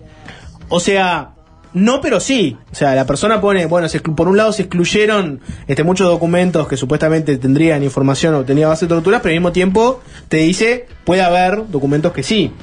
Y parece haber una intención de no incluir información explícitamente obtenida mediante tortura, pero al mismo tiempo se admite que puede haber. Hay, la respuesta es que sí, y de distintos tipos. Por ejemplo, eh, en el archivo Berruti, en uno de los rollos, aparecen distintos testimonios. Les voy a leer un ejemplo sin entrar en detalles para cuidar la identidad de las personas. Es un informe que arranca con fecha de 1975. Dice que comparece una mujer, se dan sus datos, la cédula, el domicilio, quién es su padre, quién es su madre, dónde está estudiando en este momento, y dice lo siguiente, entre comillas, porque es un testimonio. Soy afiliada a la UJC desde el año 1972. Comienza diciendo la mujer, y a partir de ahí empieza a contar exhaustivamente cómo se afilió, en qué, a qué liceo fue, eh, quién la presentó, quiénes conocía, cuáles eran sus actividades, qué responsabilidades tenían. Y además habla de las actividades de sus compañeros, pero también de sus amigos, e incluso de su familia y de su pareja. O sea, básicamente es una persona que cuenta absolutamente todo lo que tenía para contar de, de la UJC y de su actividad política. Finalmente, este documento, y les estoy poniendo este como un ejemplo, hay muchos que siguen este formato, termina así, les leo textual. Aclaro que las declaraciones que lucen aquí fueron hechas por mi sola voluntad, sin mediar ningún tipo de apremios, y para conformidad firmo original y cinco copias del mismo. Como esa, eh, hay muchísimas declaraciones con esta misma firma de conformidad al final. Eh, exigir esa firma era una práctica bastante común y una cantidad de personas cuentan por experiencia propia que era algo que se les exigía después de la tortura incluso como para dejar este, claro que, no fue así. En algunos casos para evitar ser torturados.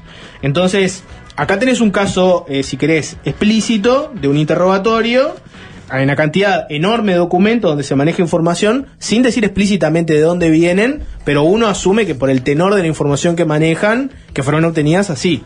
Entonces ahí vas a tener un, un, eh, primer debate, o dos si querés. El debate número uno es eh, el dilema ético, si quieren. ¿Está bien que alguien haya liberado información obtenida bajo tortura? Información que mucha gente ahora puede usar, especular, tomarla como si fuera la verdad. Ese es un debate. Y después tenés otro. Y es de índole más personal, si quieren. Vos en este archivo podés encontrar eh, interrogatorios de personas que brindaron declaración bajo tortura. Entonces ahí estás viendo algo de la intimidad absoluta de las personas. Ahí si querés tenés dos eh, dilemas éticos que se abren a partir de este archivo que van más allá de eh, el, interés celebratorio de mucha gente de decir, bueno, me puedo enterar de cosas, puedo acceder a documentos que antes no accedía. Bueno, sí, pero al mismo tiempo viene adosado a dilemas éticos como estos de los que hablamos ahora. Después, como para seguir con otros ejemplos que se... Perdón, no, Dale, sí. ahí ante- acá tenés ante los hechos consumados, que es que alguien efectivamente subió todo este material y está disponible para el público en general. Sí. Bueno, ¿qué hacer con eso? O sea, por lo pronto, a- le cabe a los periodistas manejar con sensibilidad ese tipo de información, ¿no? Este, Los datos los datos, los datos contra, en Sí, todo caso, si querés sacar- cautela, ¿no? Cautela, en todo caso, si se, se avanzará, porque seguramente se avance periodísticamente sobre muchos casos que estaban, digamos, este, con, algún, con alguna punta, un cabo suelto a partir de esta información, pero obviamente se chequeará previamente con las personas mencionadas, referidas, o sea, lo que seguro no se puede hacer es reproducir a la ligera todo lo que dice ahí y replicarlo públicamente, porque otra cosa puede suceder eso, que, fue- que sea información sacada este, bajo la tortura, o sea, para, para empezar. Ese capaz es que es el caso más A lo que voy es que- grosero, si claro, pero y- Hay otros que están... y ahí para abajo, a lo Claro. que voy es que esto está ahí, está ahí, o sea, y todo el mundo puede acceder en este momento a eso. Entonces, lo que puedes apelar en tu caso es que no se reproduzca, la gente que tenga, digamos, un mínimo de sensibilidad y, y, digamos, de criterio, que no, no, no, no saque, no, no infiera cosas a partir de una información particular, sobre todo gente que tiene mucha llegada, ¿no? Este, no, no tirar este un globo sonda para ver cómo reacciona la gente a partir de este, una, una captura de pantalla de eh, un, un fragmento de uno de esos archivos. A eso voy. Sí, sí, se entiende. También, sin subestimar a la gente, porque, o sea, todos somos este, iguales, si querés, y todos podemos tener una capacidad de Si querés. criterio.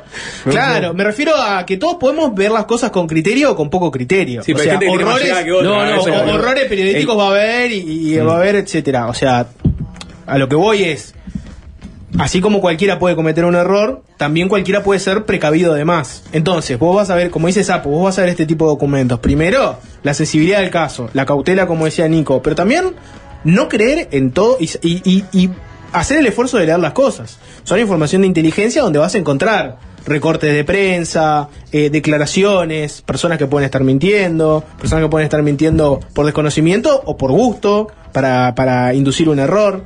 O sea, como lo, básico es no asumir que lo que está acá es la verdad y, no tirar ese globo sonda de miren lo que encontré, pum, sin chequearlo. A eso iba con el tema de que todos podemos cometer errores, pero también todos podemos ser extra precavidos, ¿no? Sí, eh, como, no me he enfrentado todavía al, al material, no, no sabría decir si no hay casos donde incluso siendo precavido puedas ser este, inducido al, error. Me parece que hay niveles y, que algunos documentos donde no es tan fácil llegar a la debida contextualización de qué quiere decir ese documento. Sí, Pero ¿no? bueno, es una especulación porque no me he enfrentado a- al material en Pero en otros sí puede llegar a conclusiones sobre, por ejemplo, cómo se sistematizaba la información. Que eso es un capítulo que eventualmente vamos a abordar. Sí. No estoy hablando de la gente investigada, sino de los que investigaban, ¿no? Y cómo, cómo trabajaban. Yo creo que una de las cosas que a la gente, mirando los mensajes que van llegando al 097-441-443, también pueden mandar el mensaje directo de Instagram, mucha gente le, le ha llamado la atención eh, la elaboración de ah, antecedentes ideológicos de las personas. Básicamente, durante la dictadura se elaboraron informes con antecedentes ideológicos de los uruguayos. A lo largo de, de la semana, mucha gente habrá encontrado, por ejemplo, que alguien de su familia en algún momento pudo haber buscado ingresar a, un concurso estatal, por ejemplo, durante la dictadura. Se elaboró un informe buscando averiguar si tuvieron alguna actividad política, familiares con actividad política, simpatías, especialmente por el MLN y el PSU, pero también dirigentes opositores al régimen dentro de los partidos tradicionales, por ejemplo. Y hay casos de personas destituidas o vetadas a partir de esos informes de antecedentes ideológicos. Esos informes quedaron en democracia como un acervo de información, porque están acá en estos archivos, vas a poder encontrarlos. Pero además se continúa haciendo ese tipo de inteligencia eh, de ese estilo en democracia. Hay un caso interesante, que le puedo poner como ejemplo para, para entrar en estas cosas, que es en la Dirección Nacional de Sanidad de las Fuerzas Armadas. Esto fue des- después del referéndum del 89.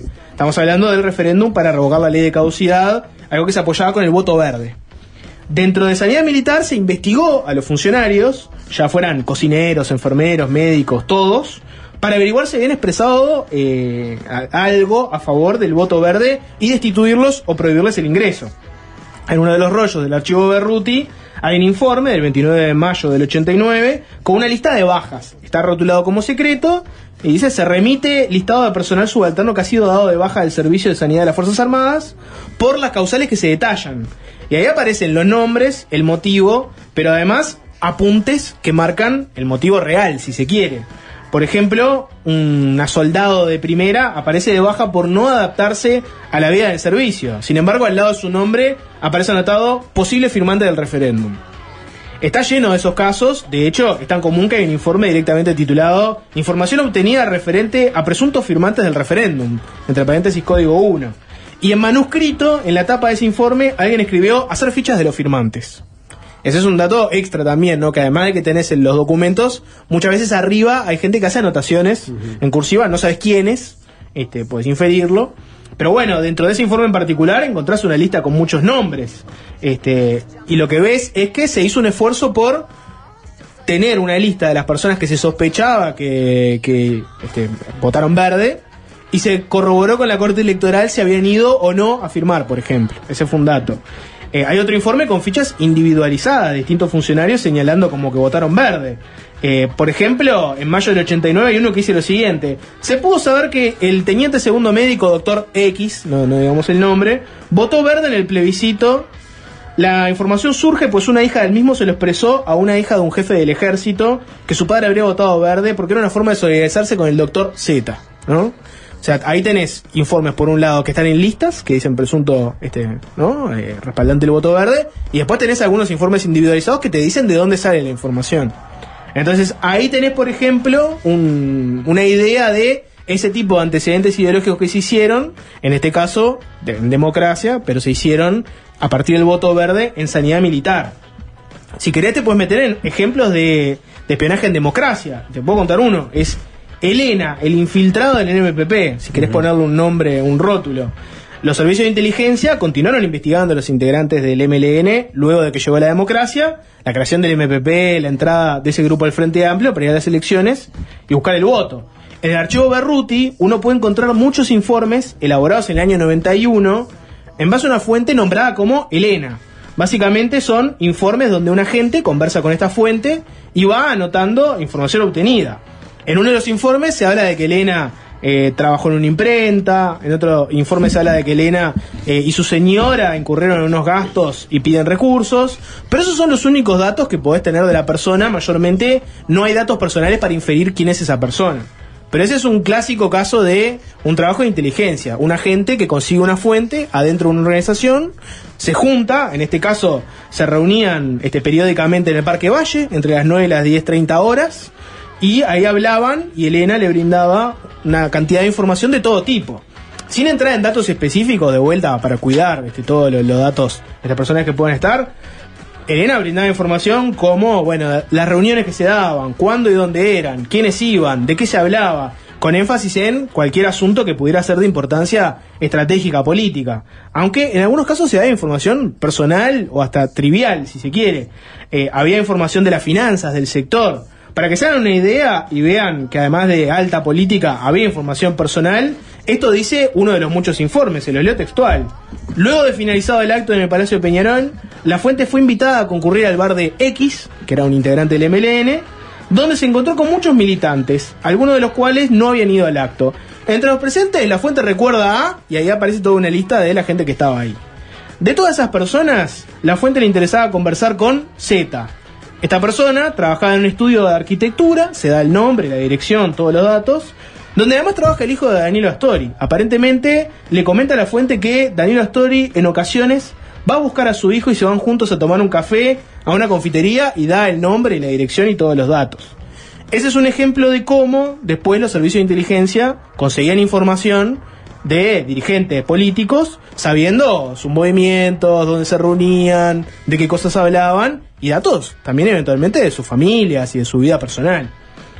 Les, pos- les pongo ese ejemplo para ver un ejemplo de cosas que uno puede encontrarse de espionaje en democracia. Sí, esto, esto, esto, muchos de estos, digo, cuando la, comisión este, sobre espionaje en democracia funcionó, bueno, se, se pusieron arriba la mesa este tipo de, ejemplos y sobre todo también se, se trató de mostrar cómo eh, activamente las Fuerzas Armadas sistematizaban esta información, o sea, solamente buscaban la información, conseguían con, este, espías como el que presentaba Jorge, sino que después eh, toda esa información recolectada la sistematizaban en uno lo puede leer en, el- en los propios en los propios archivos, ¿no? En ruedas, ¿no? Por ejemplo, estaba en a, medida que va pasando el tiempo, por lo menos a nivel de archivo, va menguando la cantidad de información sistematizada eh, sobre dirigentes políticos, organizaciones sociales, este, civiles, pero hay un, un periodo fermental de actividad de inteligencia a la salida de, la dictadura, del 85 al 93, donde,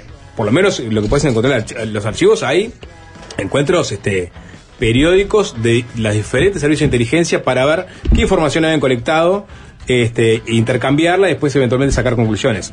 Para poner ejemplo, ¿no? Este, 13 de julio de 1990, rueda del PSU, así le llamaban, ¿no? O sea, se juntaban cuatro eh, participantes de las diferentes inteligencias de las Fuerzas Armadas, intercambiaban la información que tenían, y ahí aparecen los nombres de los participantes, los militares, ¿no?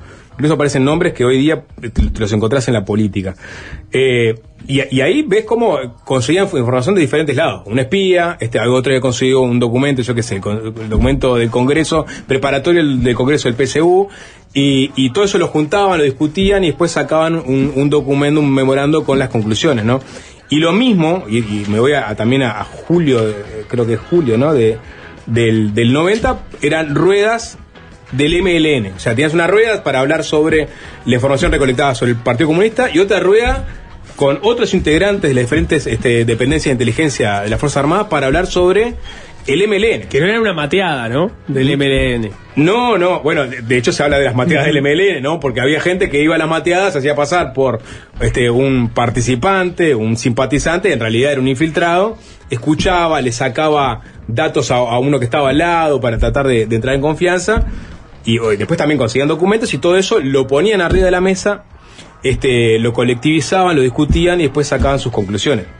Eso, eso sucedía en democracia en Uruguay. O sea, las Fuerzas Armadas trabajaban activamente para recolectar información y conocer los movimientos de ciertos grupos este, políticos. ¿no? Obviamente casi todo estaba direccionado hacia grupos de izquierda o, o- o extrema izquierda o, o- o que tenían este, algún tipo de actividad, habían tenido algún tipo de actividad clandestina. Y algunos dirigentes Pero de los partidos tradicionales está- muy, muy señalados como lo- los opositores más conocidos al pero régimen, también, ¿no? pero también, si una búsqueda random te hace encontrar que cualquier dirigente político que tuviera un accionar que fuera, que estuviera, digamos, este, no estuviera alineado con las Fuerzas Armadas, también se le pedía la ficha. O sea, ah, este dijo tal cosa, ah, la ficha de esta persona. O sea, cualquier persona que tuviera alguna actitud sospechosa para Fuerzas Armadas, viniera el partido que viniera, se pedía que se lo investigaran y se lo seguía y se sacaba la información de su familia y todo eso sucedía este en el periodo post dictadura, ¿no? Yo por lo que puedo encontrar, por lo menos a eh, junio de 2003 hay información de inteligencia recabada por las Fuerzas Armadas. O sea, que en ese caso fue vinculada a la agrupación de, de sindicato de salud Fosalva, ¿no? Ubican, ¿no? Sí. Este, decía, en memorando número 23, 230 de junio del 03, se transcribe documento oficial del Sindicato Médico del Uruguay con, con relación de- con la relación de adherentes a la lista de perfil izquierdista Fosalva, integrada en su mayoría por médicos afines al PSU y Partido Socialista, ¿no? Y ahí también incluían este, la participación de personal médico de las Fuerzas Armadas en esas listas. O sea que eh, eh, había, digamos, actividad de inteligencia a por lo menos a- al 2003 este, vinculada a sacar información de organismos eh, sociales, sindicatos y, partidos políticos. Si les parece, hacemos una tanda cortita y a la vuelta hay algunas cosas que llaman también mucho la atención, ¿no? A la gente le llama mucho la atención también qué, qué ocurre cuando llega la democracia, qué siguen haciendo las Fuerzas Armadas después. Sapo encontró varias cosas que uno le- realmente le llama mucho la atención. La, la persecución al rock, por ejemplo, ¿no? Tenés de todo cosas este, bastante este, sorprendentes. Hacemos una tanda y a la vuelta nos metemos con alguna de esas cosas también. Y es fácil desviarse, es fácil desviarse. ajá, ajá. Y es fácil desviarse, es fácil desviarse. ajá. Fácil desviarse.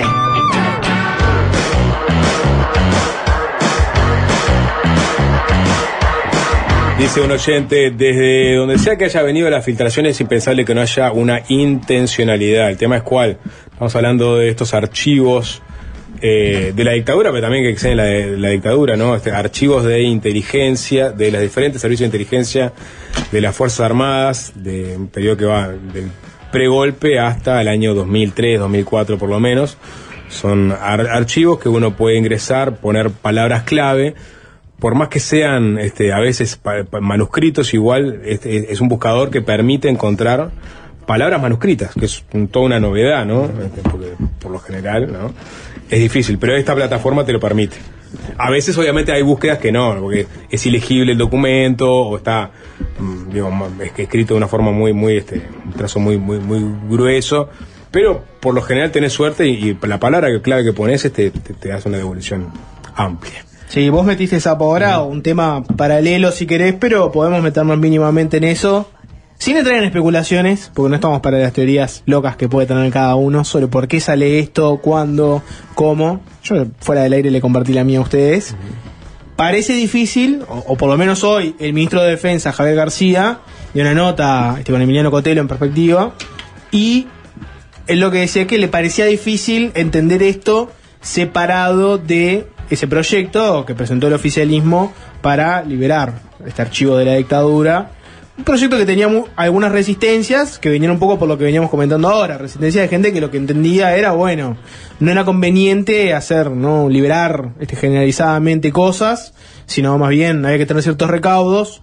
Del oficialismo lo que te dicen es, tiene recaudos, que entienden que son suficientes, hay una, hay una disputa ahí si quieren, pero no, no, no mucho más que eso, es una disputa discursiva, pero es difícil, es verdad, entender esto sin ver que en este mismo momento en el Parlamento estaba como para discutirse algo vinculado con estos temas, que era liberar documentos. Sí, yo escuché al, al- al ministro decir eso a- ayer, antes, antes de la nota con, con En perspectiva. Lo que no me termina de, de- de cerrar es que la nota del observador habla que estos documentos empezaron a subirse al menos el 18 de abril. Sí. Y el proyecto se presenta a mediados de mayo. Más que efectivo fue que antes de que se diera a conocer el proyecto ya estaba generando efectos. Ya no es, no se presentó y ya tiene efecto, no, es, no se dio a conocer, no nadie sabía de su existencia y ya estaba teniendo efectos. Eso es lo que no termino de, de- de entender sobre, sobre cómo, qué hay que inferir de esa casualidad o causalidad. Sí, acá tenés, claro, no sé, cuánto- es difícil especular, ¿no? Pero también este tenés un contexto en que hay una fuerza centrífuga que es la fecha 27 de junio, ¿no? 50 años de golpe. O sea, están pasando muchas cosas alrededor de esa fecha también, ¿no? No, quiero decir que tenga que ver este, este, este movimiento de subir archivos con eso. Porque la verdad que es una caja de Pandora que puede va a salpicar para todos lados. Aparecieron, Es- es un hecho. aparecieron nuevos restos en el batallón 14 Este, también. sin ningún tipo de contexto, toda la información que está ahí salpica para todos lados. O sea, porque hay nombres de todo el mundo, este, y, y por más que sea inchequeable la información, mucha gente va a hacer uso de esa información y, y, y va- y se van a generar, o sea, se van a generar acciones políticas a partir de ese cúmulo inabarcable de datos que están ahí disponibles. Yo no sé si... hay yo- hay sí. cosas, perdón, que están sucediendo eh, vinculado a esto y que parecen este, venir por otro lado. En el, me pasaban ahora la, información. Se va a estar presentando el, el repositorio Luisa Cuesta, 21 de junio, el 21 de junio, que también va a disponer de acceso libre a la consulta de archivos sobre el pasado reciente que se encuentran hasta el momento en poder de la Institución Nacional de Derechos Humanos. Y eso estaba previsto como parte de eh, acciones que se están llevando adelante dentro de los 50 años del, del golpe de Estado y que también va, va a coincidir. Ahora la presentación es el 21 de junio. Justo, sí, sí, sí. Por eso digo, o sea, eh, eh, esa fecha centrífuga es la, es la que también puede ya estar este, apresurando este, algunos procesos. Después otra cosa que podés analizar es por los efectos que tiene. Yo no sé ustedes qué han visto, pero yo por lo menos creo que he visto solamente a una persona, este, una figura pública conocida, que haya hecho un uso este, político de este tema, eh, digo de alguno de los archivos en concreto, y ah, fue el senador Sebastián da Silva, este, el senador nacionalista, que puso este, una captura, un documento donde habría antecedentes ideológicos, entre ellos uno aparentemente sería de- del expresidente este, Tabaré Vázquez, este, aprobándolo, poniendo una, una leyenda Sebastián da Silva que dice, hay un relato que de a poco se va a ir cayendo, acá una prueba. Entonces hay una especulación que uno puede hacer de la persona que libera esto también podría tener ya pensado qué efecto puede llegar a, a causar con esto, ¿no? Yo creo que es incalculable, podés más o menos a grosso modo saber a quién puede ser. Digo, eso de Vázquez, por ejemplo, que era para apli- aplicando para un cargo, creo. este usado aisladamente puede generar un efecto de viral de ah miren este Vázquez colaboracionista. Este pero así como aparece Vázquez van a aparecer otros nombres de otros políticos de todos los partidos.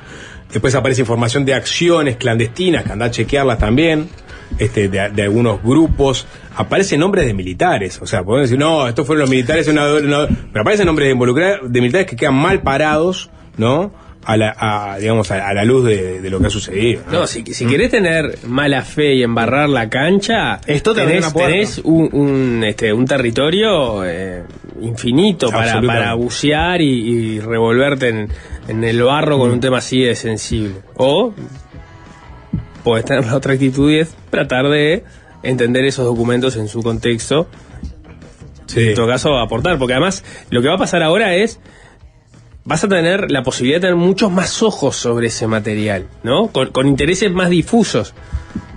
Y- y eso- periodísticos, por ejemplo, hay gente que ha estudiado el caso Berríos en- exhaustivamente. Bueno, acá se te abre to- se te abre una ventana, este que igual a, a primera vista no hay, no, hay mu- no, hay, no hay mucho, pero hay- sí había una preocupación muy importante por parte de Fuerzas Armadas de seguir todo el caso, ¿no? Y así con, con otros tantos casos que, que- de, de resonancia que se dieron en, en- de- hablo de democracia, ¿no? Porque después está todo el pasado eh, vinculado a la dictadura. Digo, porque acá también se abrió una ventana sobre la, la- la inteligencia en democracia. Y lo que saben los ah, militares digamos, par- que parte era, ya estaba, este, que parte incluso ya era pública, Ya era pero pública. claro, ahora aparece mucho más, mucho más material. Pero lo, lo que voy es eso de, de- de los ojos que, que tenés, más allá de la novedad que pueda resultar de la información, qué es lo que traen esos rollos que no habían sido explorados, etcétera. Eh, recordemos lo que pasó con la, con, con la investigación en torno al caso Astesiano. Vos tenías, por un lado estaba la, la- la fiscal investigando el caso con, con su equipo, pero por otro lado empezabas a tener un montón de periodistas que también estaban teniendo acceso, entonces te, te ampliaban la mirada y el interés, porque el- lo que le interesaba a la fiscal no necesariamente era lo que le interesaba a los periodistas y viceversa.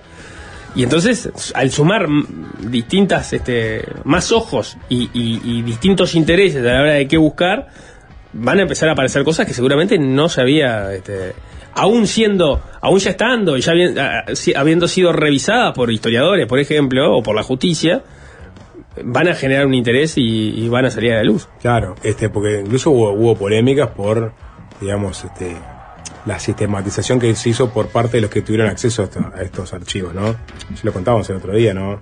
La pica entre Blixen y Rico, por ejemplo, ¿no? Que decía, como Blixen decía, no, ¿verdad?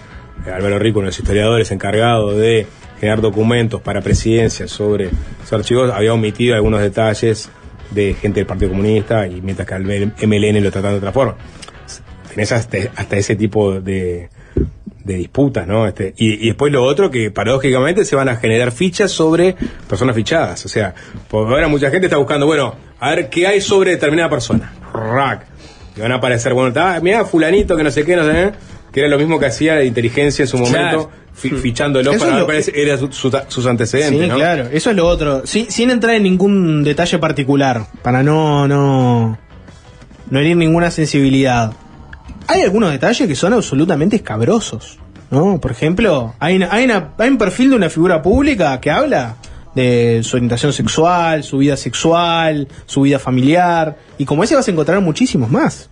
Hay algunos que son absolutamente íntimos y que, co- como dice Sapo, la, a generar la ficha de la ficha. Va a haber gente que hoy va a acceder a algo que nunca debería haber existido en un primer lugar. Que ese es- no, no es un tema nada menor. ¿Qué haces con, qué haces con eso? Pero bueno, nada, son debates que se vienen. Ahora lo que se viene es una tanda y la columna de Lucas La Bandera. Seguimos destripando algunos conceptos, algunos lugares comunes del fútbol. Por ejemplo, hoy le toca el turno a fútbol y violencia. ¿El fútbol es un generador de violencia? ¿La familia se tuvo que ir del fútbol? Algunos de, de los conceptos, de los lugares comunes con los que nos vamos a meter después de la tanda. Y es fácil desviarse, es fácil desviarse. Ah. Fácil desviarse.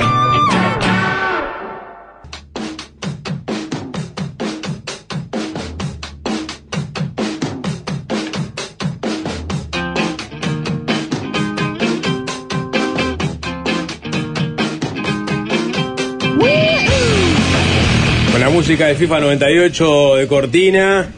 ¿Cómo de jugaría un FIFA ahora? Es el, el último FIFA que jugué en mi vida. El primero y el último, el del 98. Creo. Para que tengas una idea de lo desacoplado que estoy de, de los videojuegos. ¿Cómo andas, Lucas? Muy bien, muy bien. Yo soy de los que cree que Pro Evolution Soccer es mejor que FIFA igual. Polémico. El- Levanta Nacho pero, la mano. pero lo que pasa es que no- Polémico. lo, lo fue, me parece, durante una época. Hoy por hoy creo que no. Creo que P2006 y P2013 son los mejores juegos de la historia y no hay ningún FIFA que se le Está acerque. bueno, por eso. Creo que después El FIFA se lo comió. Pero por un tema comercial. Los que realmente saben de fútbol. ¿A qué le adjudicás este, la grandeza del pez? A la jugabilidad. No, no quiero entrar en Eh, detalles ese técnicos, concepto, pero- ese concepto tan, tan eh, inasible, pero por otro lado tan gráfico como es jugabilidad. El realismo. El realismo. ¿Sabes qué es lo que pasa? Se puede Eh, pegarle con, la, co- con comba. Si vos jugás un Este, partido. de, de- Sí, de- de obvio, carrera, pero de carrera, digo. Venía con la pelota, pelota posesión Ah, y pegarle con comba. Primero, la, ya estoy entrando en un terreno muy friki, ¿no? Pero la, la forma en la que rotan los jugadores es mucho más realista. Y aparte, el, el realismo en el sentido de que si vos te jugás un, un partido contra la máquina en el PES, es muy posible que salga 0 a 0, por ejemplo. En el FIFA, seguramente salgas 4 a 3, 5 a 6. El FIFA es más movido. Es más, es más comercial también. ¿Sabes qué pasa? Se, se llevó al piberío porque tiene todas las licencias de todas las ligas. Es más accesible por En el, eso. sí. en el PES no tenés al Real Madrid en los últimos, tenías al, al Super Madrid, ¿entendés? Ah, Entonces, si quién quiere jugar con el Super Madrid, Yo me digo con el Tecan, que ese que jugabas con bola en las maquinitas, ¿se acuerdan? Que hacías goles en los primeros partidos. El tejo, decís. No, no, el Tecan era que los primeros partidos era cruzando la, la pelota hacia gol y ya en la final tenías que levantar un centro milimétrico para que entre, que apretabas todos los botones hasta que uno entraba y metía el gol. No, si no, recuerdo. No. Y bueno, es del 90. Lo que sí recuerdo es que el FIFA era un gran generador de violencia. Si querés meterte en el tema, era un mini, era un mini ambiente. Si vos tenías una persona que en el campito era una persona propensa a la violencia, en el FIFA iba a tener la misma propensión. Al Yo- menos en mi, en mi ejemplo era así. Yo discrepo completamente, completamente con el concepto de que los videojuegos fomentan eh, sí, la fomentan. violencia. El Mortal Kombat te hace querer matar. No, yo creo que en todo caso el GTA. Discrepo completamente también. Eh, no te genera violencia. Si un juego que sea. Qué eh, pavada la de los videojuegos fomentan No, la violencia. nunca diría Si eso, ya pero- estás incubando la violencia. Sí, yo diría que si hay, si hay un videojuego, pues ni, ni el Fortnite, ninguno. sí. El GTA es el único que, si querés echarle la culpa a un juego, videojuego, ¿Por sería qué? el GTA. Pero, eh, ¿Por qué no? ¿por, qué, por qué no? Porque en el, en el GTA podías hacer cualquier barbaridad y, y- y- y esos niños no están haciendo Claro. barbaridades. Sapo, con el GTA Con el GTA no, no, yo el el GTA. no, perdiste a- Alto, alto juego el. GTA. Sí. Eh, pero está, bate de béisbol. Evita violencia, sapo, porque uno puede descargar. Descargas, exactamente, exactamente, exactamente. Aparte, si no, que tenemos que atacar las películas también. No, yo estoy Pero- jodiendo. pero no, Imagínate o que. sea, de, de niño jugabas a, a- a- lo más analógico, jugar a las luchas. Es, es menos violento jugar a las luchas a que Marilyn jugar al GTA. A Marilyn Manson le había que cancelarlo claramente. Está bien, eh, eh, es buen punto. Arrancamos bien, porque está bien. La Sí. discusión de el- los videojuegos generan violencia, nadie se la toma en serio. La de la música genera violencia, las películas generan violencia.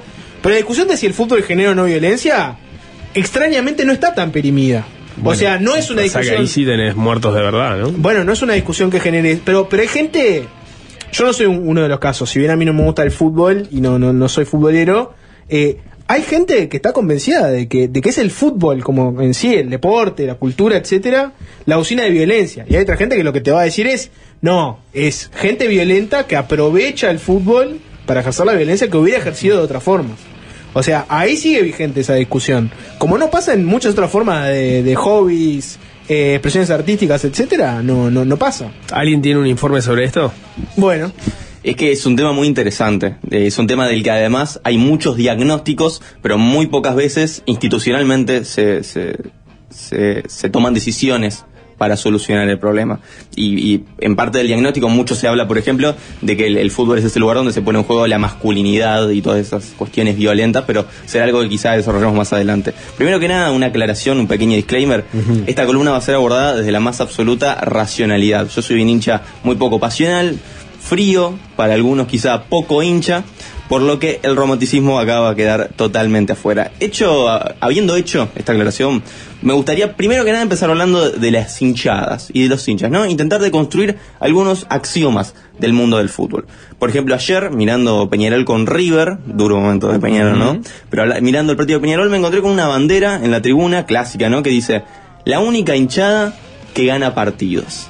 Y está muy, muy presente eso, ¿no? De que las hinchadas ganan partidos. ¿Cómo lo ven ustedes eso? ¿Creen que hay alguna hinchada que gane partidos? Adelanto mi opinión, yo creo que es al revés. Creo que muchas veces son más las hinchadas que han hecho perder partidos que las que han hecho ganar partidos. No, pero se infiere de, tu, de, esa respuesta que también hay hinchas que hacen ganar partidos. En algún momento la hinchada puede hacer ganar un partido. Pienso en el ejemplo de Uruguay eh, en la final que jugó el otro día contra Italia Sub-20. un estadio de La Plata lleno. Si ese estadio de La Plata no estaba lleno, los gurises jugaban con la intensidad que jugaron, no lo sabremos. Ahora, yo, si tengo que volasear, digo, eh, la ganó la hinchada esa copa. ¿Sabes lo que pasa? Que la, discu- la discusión en Qué mal favor... es el fútbol, sapo. Qué la, mal es. la discusión en favor del sí siempre Sí. implicaron que es un contrafáctico, que es no sabemos qué hubiera pasado si se hubiera jugado puertas cerradas. Ahora, la discusión de que las hinchadas te hacen perder partidos es totalmente tangible y es muy comprobable. Eh, hay casos muy puntuales en lo que por situaciones de violencia han, hincha, han ha habido hinchadas que han hecho que le quiten puntos a sus equipos. Está bien, sé Sí, para dónde vas a en, ir, pero yo lo en que ese decir- caso, eh, pero en ese caso igual eh, es una hinchada que gana partidos o que hace ganar partidos al, al otro, ¿no? al otro. Me Entiendo- vuelta la torta. Entiendo para dónde vas, pero ahora sí.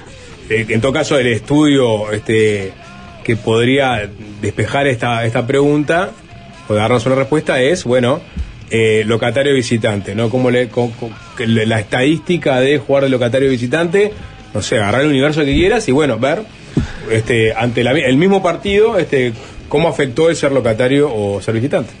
A- Aquí hay algo muy interesante igual, que es cuando hablamos de la localidad, ¿qué es lo que te favorece de la localidad? El conocimiento del estadio, quizá, es una posibilidad. Otra posibilidad es que Las dimensiones de la cancha. Puede ser una posibilidad también, o que la hinchada influya, pero que no influya en lo que ellos dicen que influye, que es en el juego, sino que quizá en el arbitraje. Eh, hay muchos casos de, de- de árbitros que pueden cambiar o variar una decisión, a veces por un grito de una hinchada que, que grita de forma furiosa. Que era Y entonces- amedrentar al rival. A Santos no le empataba ni a palo en la final de Libertadores, sino era por la gente que había ahí. Neymar mirando y eh, totalmente asustado. Que- Sí, no, no, no, no, no alcanzó, bueno. No, no, claro que no alcanzó, porque era mucho mejor equipo de Santos que Peñarol. O sea, cuando fuimos a su cancha, perdimos, como era lógico, por más que nos robaran. Sí, está, pero lo que voy yo es que creo yo que, que la hinchada es difícil que realmente influya desde el hecho de eh, le estamos transmitiendo energía a nuestros Un jugadores. poco más de huevo decís que no, no, no, no mejora el juego. Es más, creo que hasta puede generar el efecto contrario, la presión. Sí. Es como una delgada línea que te puede pasar de un lado para el otro constantemente. Pero bueno, o- otro tema que también me parece interesante, ¿no? Ayer, también después del partido de Peñarol, me dio muchísimo material este partido. Eh, uno de los No dirigentes de generes Peñarol. violencia, Lucas. No, no, claro que no. Eh, uno de los dirigentes de Peñarol decía, eh, esta dirigencia tiene que escuchar más a la hinchada. Siempre hay que escuchar al hincha porque es el que más sabe, hay que escucharlos. Yo dije... ¿Pero no tiene un, un hincha de presidente? Sí, ya está. Más, más escuchada la hinchada que con Rubio, no vas a tener. Bueno, pero en, en realidad deja de ser hincha cuando pasa a la dirigencia. El que, el, el que es hincha es el que está siempre allí. Cuando pasa a la dirigencia deja de ser un hincha. Rubio ha llegado a ir al medio de la hinchada en algún clásico para tratar de atemperar los, los ánimos. Digo, yo- digo, Rubio no es el mejor ejemplo porque Rubio a veces dirige a Peñarol como si fuera un hincha. ¿No? O sea, ya está. Bueno, y, y los resultados están a la vista. a nivel internacional, a nivel local, todavía estamos peleando este, este, la pelea por el, Este programa es muy amigo de por Rubio, el sapo. Absolutamente. Rubio es de Peñarol. Cualquiera persona de Peñarol es mi amiga.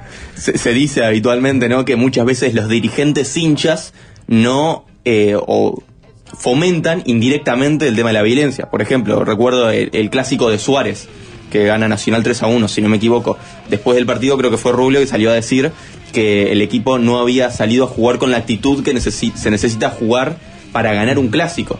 Y mucha gente lo que decía es eh, atribuirle la responsabilidad de un resultado a la actitud y no a la técnica, a la táctica, que es de lo que realmente depende un resultado de alguna forma incita y pone en el ojo de la tormenta eh, a- a la voluntad de los jugadores. Y que de alguna forma, no digo que genere violencia y que alguien vaya a tirarle una pedrada a un ómnibus por eso, pero poner el foco en los lugares equivocados, de alguna forma creo que no es nutritivo y genera un clima de conflictividad. Eso de decir, no ganamos porque los jugadores no tuvieron la actitud necesaria. Pero bueno, eso es una discusión y supongo que son cuestiones de opiniones.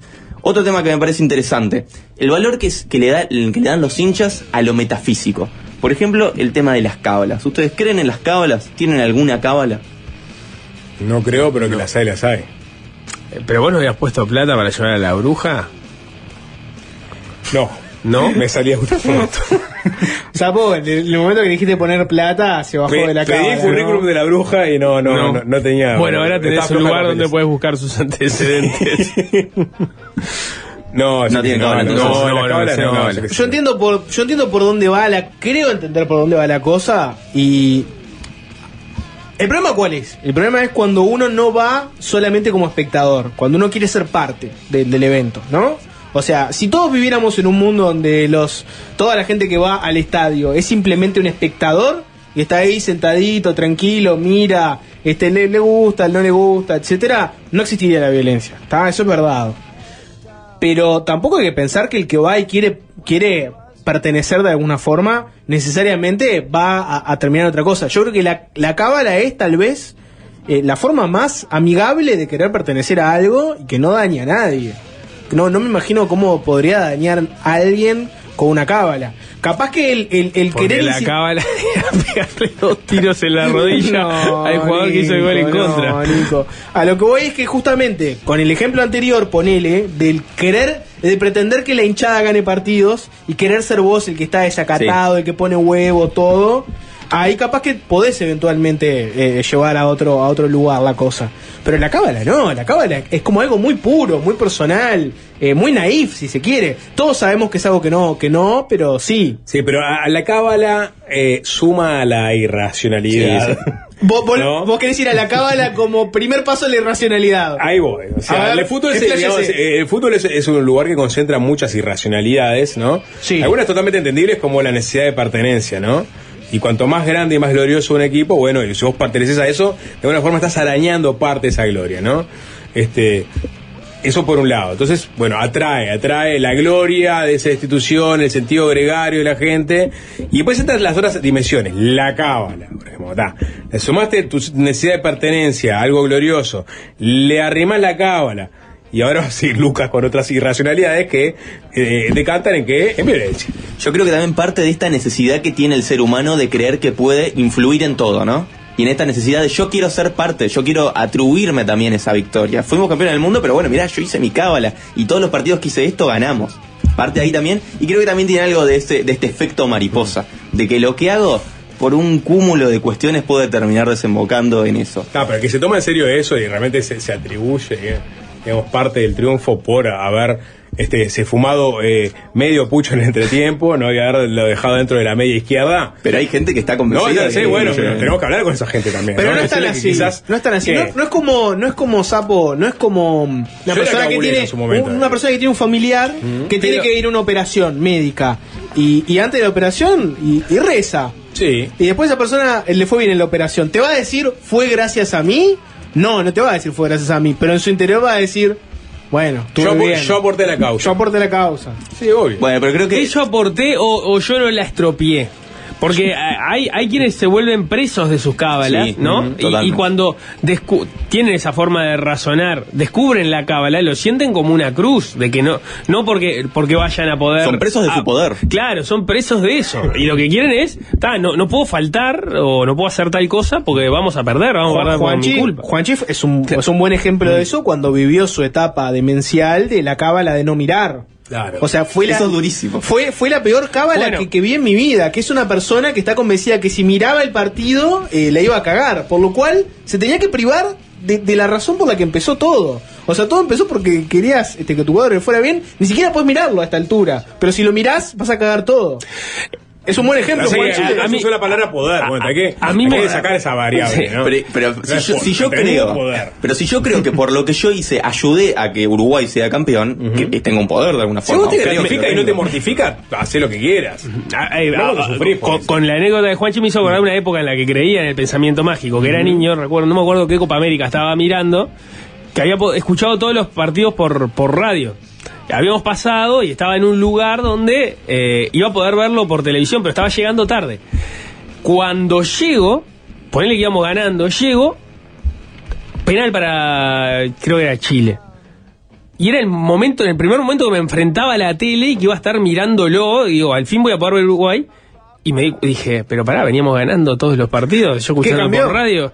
Y miro un segundo y no lo voy a mirar, me voy a dar vuelta. Me doy vuelta y lo ataja Carini, creo que era, o se va afuera la, la- la pelota. También escuchando por radio toda la Copa América. ¿Y qué pasó? Bueno, no me acuerdo, no me acuerdo cuál fue, pero no sé si nos llegamos a la Igual, final yo, yo no, no creo en, en el pensamiento mágico, ¿no? Pero yo, en tu lugar, desde mi racionalidad, igual digo, pa, pucha, por las dudas no lo veo. Claro, por las dudas no exacto. lo veo. Y bueno, Justo Chile, además, ¿no? Nah, es- Yo la pregunta es, el cabulero cuando la cábula, no- la, la cábala no le funciona, ¿no? ¿No, no desiste de las cábalas? sí, para mí creo que se elimina. No, no es con, un, con un ejemplo mutan. negativo. Mutan, mutan, mutan. Es como Que obviamente no- no existe, Le vengo rezando a este santo, ya no funciona más. Pasemos al siguiente. Las cábalas mutan. Por ejemplo, Juancho abandonó la cábala Mm. aquella de, de- de no mirar, que era una demencia, cuando se demostró que, que no funcionaba y pasó a otra, que hoy no me acuerdo ni cuál es, pero. Pero o sea, ¿eso qué quiere decir? ¿Que demuestra que la cábala nunca funcionó o que son finitas? Que en realidad Que Son te gastaste, finitas. te gastaste la cábala. Son Claro, finitas, te las gastaste. son finitas, te las gastás. Bueno, avancemos, Lucas, pará, este, porque en un momento vamos a hacer la violencia, ¿no? Sí. Y estamos hablando de la cábala. Por lo- Pero, Sapo, el camino largo. Yo ¿eh? entiendo que El hincha irracional. llegando bien. Vamos a poquito, El hincha irracional. Metemos la cábala, perfecto, vamos a llegar a, bu- a buen puerto. Y ahora me gustaría hacerles un examen. Jorge, perdoname, vos quedás por fuera acá. Sí, obvio. Si querés, metete igual. No, tranqui. Un examen de intensidad les quiero hacer, Sapo y Nico. Para Justo, justo Sapo y Nico, igual. qué ¿no? tipo de hinchas Los son. dos hinchas más templados que pueden llegar a encontrar. 2%, 1%. Eh, primero que nada, eh, técnico extranjero en la selección uruguaya, ¿sí o no? Sí. Hubiera preferido que no. Pero lo aceptás. Lo acepto. Está bien. Sí. Uruguay. ¿Tiene cuatro copas del mundo? No. No. No, bien, bien. Eh, ¿Cómo que bien, bien? acuerdo. para, mí, para mí, sentimiento y la selección no van de la mano. A pesar, pero bueno, estamos hablando de la selección. Bueno, eh, en la cartita dirigida a Papá Noel, tu hija, hija, hijo, Sí. pide la camiseta del tradicional rival. Papá Noel, ¿le trae la camiseta del tradicional rival? No hablo de mi vida privada, estoy atravesando un momento crítico con ese tema. Sí. ¿Sí? Bien. Y esta, esta creo que no sé si la pasan, ¿eh? más allá de su tibieza. Eh, ¿Se pondrían una camiseta del tradicional rival? Salvo Sí. que sea por ¿Sí? una causa muy noble. Sí, claro. Extremadamente O sea, noble. Sí. Cuestión de vida o muerte. Pero lo haría. No, no, cuestión de vida o muerte o no. Eh, si llegaba a jugar en Nacional y, y era el capitán de Nacional, Mm. hablaba con el capitán del otro equipo y le ofrecía un cambio de camisetas. Bien, está, pero lo, bien. entra. Demagogia Me pura. ¿Está? ¿Está bien? Y por último, la última parte de esta prueba voy a hacer que escuchen un audio. Un poema del fútbol, narrado por Kike Wolf. Y cuando terminen No, de no, escuchar- no. Kike Wolf Cuando- ya empieza a chorrear miel. Este, este Cuando terminen de espacio. escucharlo, quiero que me digan si los emociona o los empalaga. Vamos a escucharlo.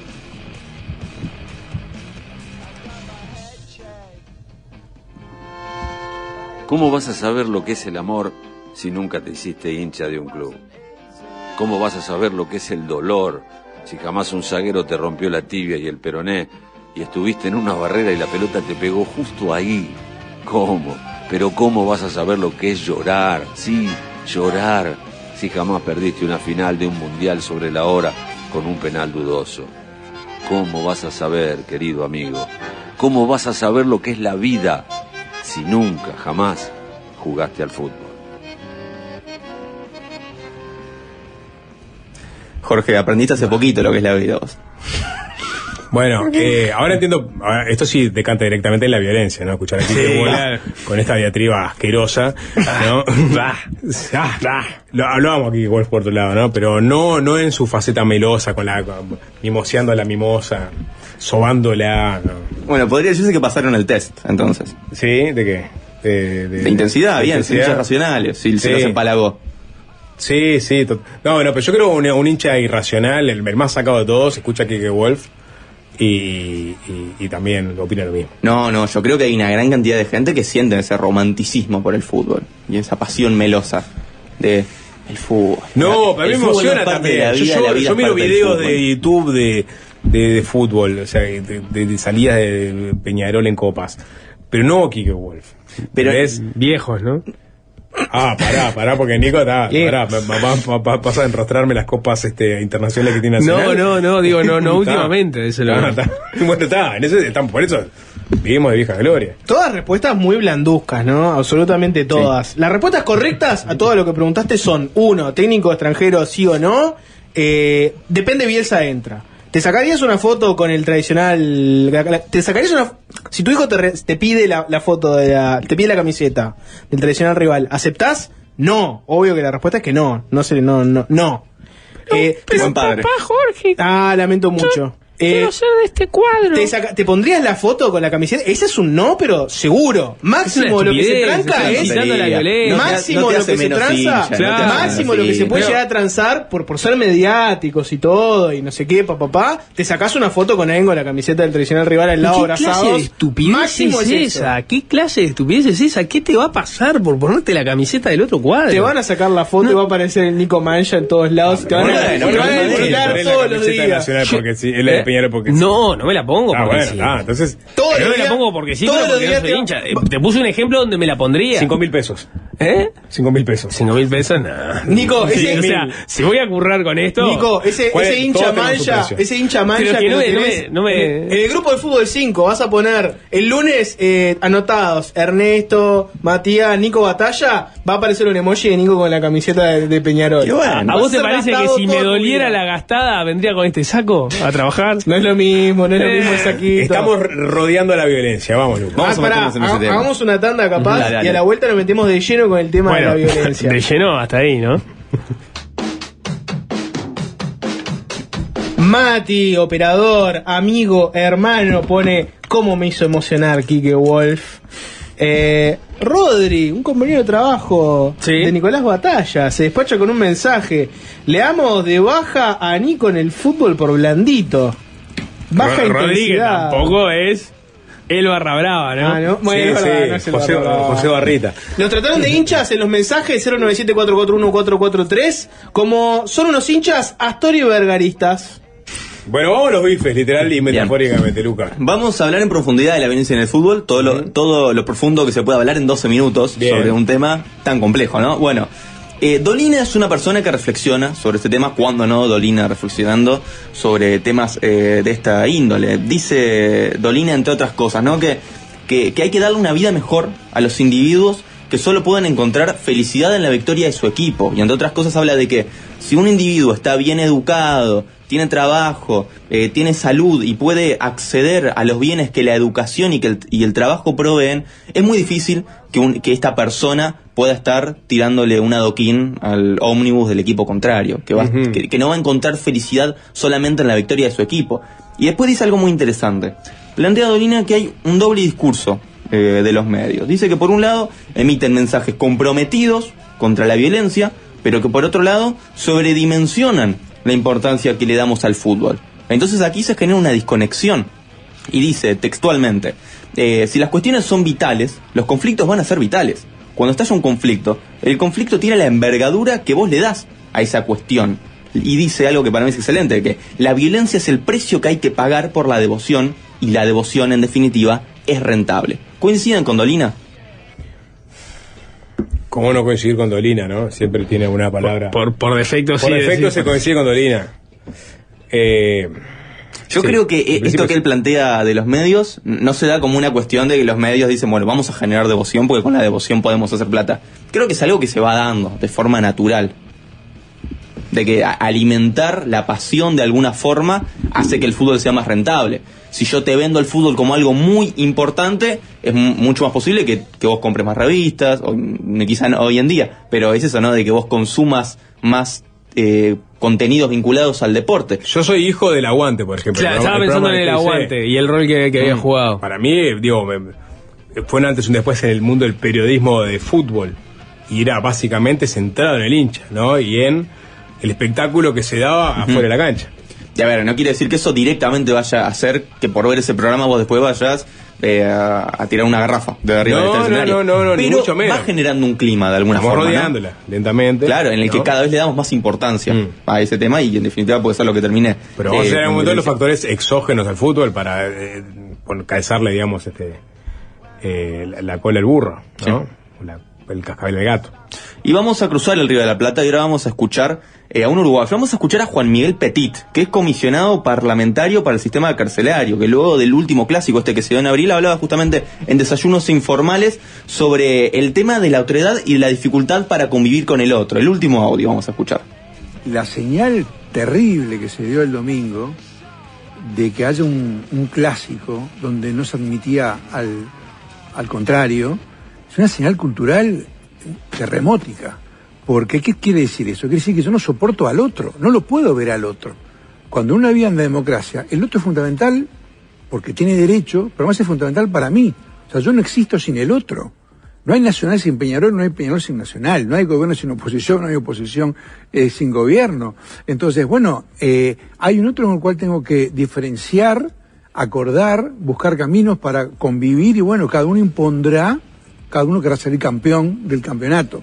Pero negar la existencia del otro como señal es brutal, es brutal. Si no, ¿qué vamos a hacer? Vamos a vivir en pequeñas sectas, pequeños guetos, pequeñas logias donde todos vamos a estar solamente los que pensamos de determinada manera, el mismo, partido político, la misma religión, la misma filosofía, el mismo club de fútbol. Me parece que eh, hay que crecer en diversidad, en pluralismo, en tolerancia, en apertura, no en sectarismo, es el medioevo. Me parece muy interesante lo que dice Petit y esto lo hilvano a su vez con lo que había sucedido en el clásico anterior. ¿Se acuerdan? Del, cambio de camiseta de Gargano con Suárez.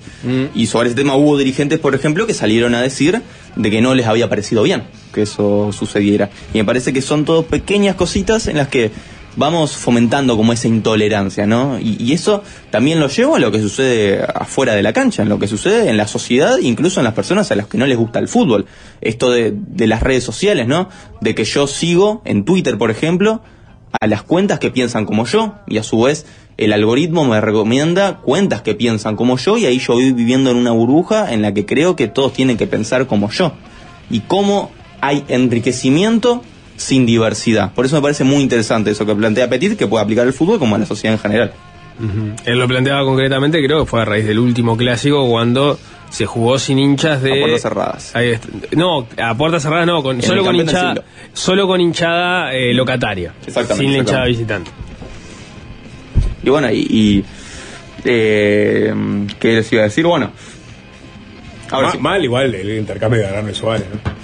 No, no, no, no seas pavo, sapo. No seas pavo. Tenés una columna para dar un mensaje, para convertir un águila nazi en una paloma de la paz. Porque Y- final me quieren convertir el águila nazi en Paloma de la Paz con esto. Yo, la, eh, la irracionalidad bien entendida en el fútbol hay que preservarla, porque eso se alimenta el fútbol. Yo puedo, es verdad que el contexto violento no ayuda, ¿no? Eh, Pero ¿qué es racionalidad, irracionalidad bien entendida? La cábala. ¿No? El creer que la hinchada puede ganar el partido y no alentar. el- el- la camiseta del tradicional. Eso seguro. Digo, No, pero eso no- nadie te está pidiendo que hagas eso. igual. Hablando en serio, eh, pero un poco a partir No, no del le chiste de Sapo. Que tiene que, tiene No, que está bien. a- Tranqui, tranqui, tranqui. A partir de Dale, lo que dice Sapo, pero hablando en serio, ¿no? Vos llevas la irracionalidad, la podés llevar muy bien. Podés ser el tipo de persona que, que por ejemplo, eh, eh, es hincha nacional y cuando Sapo habla de Peñarol al aire, saca el sol. Y dice, "Ta, no, no le escucho a este bobo, ¿no? Podés ser ese tipo de hincha y no ser una persona violenta y no generar violencia. A mí también hay un tema de llevar todo el tema cultural a- al generador de violencia, cuando en realidad si vos mirás la- los generadores de violencia en el fútbol, vienen por el lado del crimen organizado, que son las barras, que tienen un sustento económico, eh, mafioso, etcétera. Y, no hablamos de un hincha que se desbordó, a- a- hinchas que se desbordaron por la racionalidad, hicieron atrocidades, hay y va a haber toda la vida. Pero el problema real no es ese, el problema real es que hay enquistado en el mundo del fútbol un elemento que es de crimen organizado, que a veces uno se olvida de que es un elemento de crimen organizado por el nombre de las barras, etcétera, y toda la cultura del fútbol alrededor. Pero tal, es eso, es como tener una mafia enquistada en un deporte que lo que hace es que ejerce presión, eh, extorsionan, violencia, eh, crimen organizado en el lado de drogas, armas, todo lo que te quieras imaginar. Claro, pero en, en esos casos el fútbol a veces habilita esa relación simbiótica, ¿no? Es que justamente creo que el hecho de que sea algo vinculado a crimen organizado es lo que hace de que no se tomen las medidas que habría que tomar. Porque Claro, es- en cualquier otro en cualquier otro lugar si le eliminaras el, el elemento cultura fútbol la gente diría vos hay que meterse Sí, con sí. esto ya y cambiarlo ahora sin embargo por alguna razón persiste eso y que la gente se lo toma con otra no sé como con, con otra actitud Pero por ejemplo, se dice habitualmente, lo que hay que hacer es sancionar a los equipos que tienen una hinchada que comete hechos de violencia. Por ejemplo, con quita de puntos. ¿Por qué no se hace eso? Porque lógicamente eh, eh, hay equipos que no, no aprueben que se haga eso, porque lógicamente ejercen presión las hinchadas. ¿Qué pasaría con los árbitros que dicen, bueno, no, si esta hinchada está eh, haciendo apología del delito, apología del asesinato, de lo que fuere, le, le- le- le suspendo el partido? Bueno, ¿qué va a pasar con ese árbitro después? O sea, son muchas cosas que hay que tener en cuenta y por eso es un tema tan eh, delicado. Eh, pero acá en Fácil Desviarse no nos quedamos cortos y vamos a proponer algunas soluciones para este tema de la violencia. Bien. Al fin. Porque- Lista negra existe. Porque mucho se habla, mucho se habla, pero sigue habiendo violencia. Entonces acá vamos a proponer soluciones. Mi primera solución es recitales de Drexler en el medio tiempo para apaciguar un poquito las aguas. Echar carbón a la locomotora. Carbonero, soy de tu caldera. Sería casi como un efecto casi somnífero. Eso ayudaría un poquito. Igual quizá. respeto con, Dre- No, con Drexler, ¿eh? amo a Drexler, me encanta. Pero tiene un efecto somnífero fuerte. No, no tiene un efecto somnífero. Salvo que- esa canción que le dedicó a Peñero. Una lectura de, de- de ordenamiento territorial del 96 de Ricardo Ehrlich, ¿no? sí. Pero que funcione como un bingo a su vez, ¿no? Este, que te- Un bingo, Te lo repartís todo y tenés que. tenés- sí. Eh, y ahí concitar la atención de la gente, pues gana un premio y aparte este, te, te- te- te la baja fuerte. Otra opción, exigir un psicotécnico a la hora de sacar la entrada. Quizá No, pueda solucionar. Eso me, me hace acordar a los archivos que estamos sumiendo, Sí. ¿no? Mucho uruguayo quedaría fuera de- de- del mundo de deporte. Mucho ¿no? jugador. Mucho jugador que era fuera seguro. Y para muchos era, era el fútbol es su terapia. Si le sacás eso, le sacás todo. Y esta última, creo que ya es un poco más polémica. eh, que haya un equilibrio del terror, como en la Guerra Fría. Les damos armas a todos y eso va a generar que, se des- que haya una Si disuasión. todos tienen la, la bomba atómica, La- nadie, la va a tirar. va a tirar. Me Podría gusta, me, funcionar. me parece muy útil esa. Bien, pero eso ya pasa igual, ¿no? Hay un que poco están la todos armados. Sí.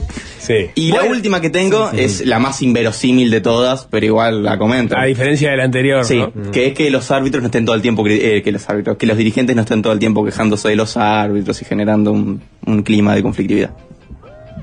Bajada de línea acá. Era Bajada de línea. Eso es el folclore del fútbol. Me sacás No, ese y me matás. no, me Sapo, matás, me no, matás. no. Yo no puedo escuchar. Es como el político que critica la justicia, Sapo. Es como el político que no cree en la justicia. El, el dirigente que no cree en el arbitraje es el político que no cree en la Si yo justicia. no puedo escuchar a Sí, Evaristo, so- la voz del fútbol, este, criticando a los árbitros y criticando a la propia dirigencia de Peñarol. No, pero una cosa, Sí. una cosa es criticar un, un- un error arbitral, un partido mal arbitrado. Otra cosa es generar la, la prédica de que sos un perseguido. Sí, que el sistema está en tu Y el contra. sistema está en tu contra, porque, porque si el sistema está en tu contra, tenés que tomar, ir ir a las armas para poder este, volcarlo a tu favor. Y lo que pasa es que yo también lo miro con los ojos de- del hincha de cuadro chico, que cada vez que salen los dirigentes de los grandes a decirte que los árbitros los perjudican y que el sistema está en su contra, yo digo... No, Ponete en- ponete en mi fila, lugar, ponete en- ponete en mis zapatitos. ¿Sos un verdadero hincha de cuadro chico o sos de cuadro grande que finge al aire ser de No, cuadro no, chico? yo soy realmente hincha de cuadro chico y, en- es, y ser hincha de cuadro chico en el fútbol me llevó a odiar el- a los poderosos eh, en, en general. A los poderosos en general, me encanta. Es más, te digo que a veces soy incluso más anti Peñarol y Nacional que hincha de defensor. Conozco más de un hincha defensor que es así. Hay un hay una técnica para eliminar la violencia en el Qué fútbol. sentimiento de cuadro chico horrible, ¿no? Sí, lo admito, Sapo, pero es envidia. Sapo. Envidia. No, en el fondo es Sapo. envidia. Pero no puedes ser de Peñarol, no es muy Sapo. difícil. Sí. Yo cuando era chiquito era de Peñarol. Bueno, ¿y por qué te fuiste a Peñarol? Porque no me gustó, porque era grande, no me gustan las cosas Porque grandes. era, porque no era, porque vos querías algo exclusivo, algo A, más a mí me, chiquito. me gustó el equipo Quería chico una, vitrina más chiquita. Claro, no es más. Es muy chiquito. Una tribuna más chica, ¿no? Para, Eh, para cerrar, sí. hay una hay una estrategia para eliminar la violencia en el deporte que todo el mundo lauda y que dicen que funciona en otros países y que siempre se está discutiendo si hay que meterlo o no. Ronda cortita. Está el que dice, y bueno, entrada más cara, eh, se empieza a eliminar. Pero la no violencia se vuelve un decir deporte nada. más seguido. la violencia está dentro de la cancha, por general los episodios más trágicos están afuera de la cancha. Aparte, muchas veces los Sí. dirigentes son los que habilitan la entrada de la barra brava. Claro. O sea, no tiene nada que ver eso. Empezamos igual. Eh, hacemos el, el cierre del programa. Ujú. Lucas, muchas gracias por haber venido. Gracias a la que viene, ¿de qué va a ser? Para que la gente sepa. Machismo y homofobia en el mundo del fútbol. Otra columna tranqui. Tranca, palanca. Sapo, ¿Qué pasó? Se va fácil desviarse, se va la novia, viene 3 a 0, si no lo sentís no la racionalidad del fútbol. Ah, Viene la, la- la voz autorizada para continuar con la charla que, que nos trajo Luca. Nos vamos, hasta mañana, chau chau.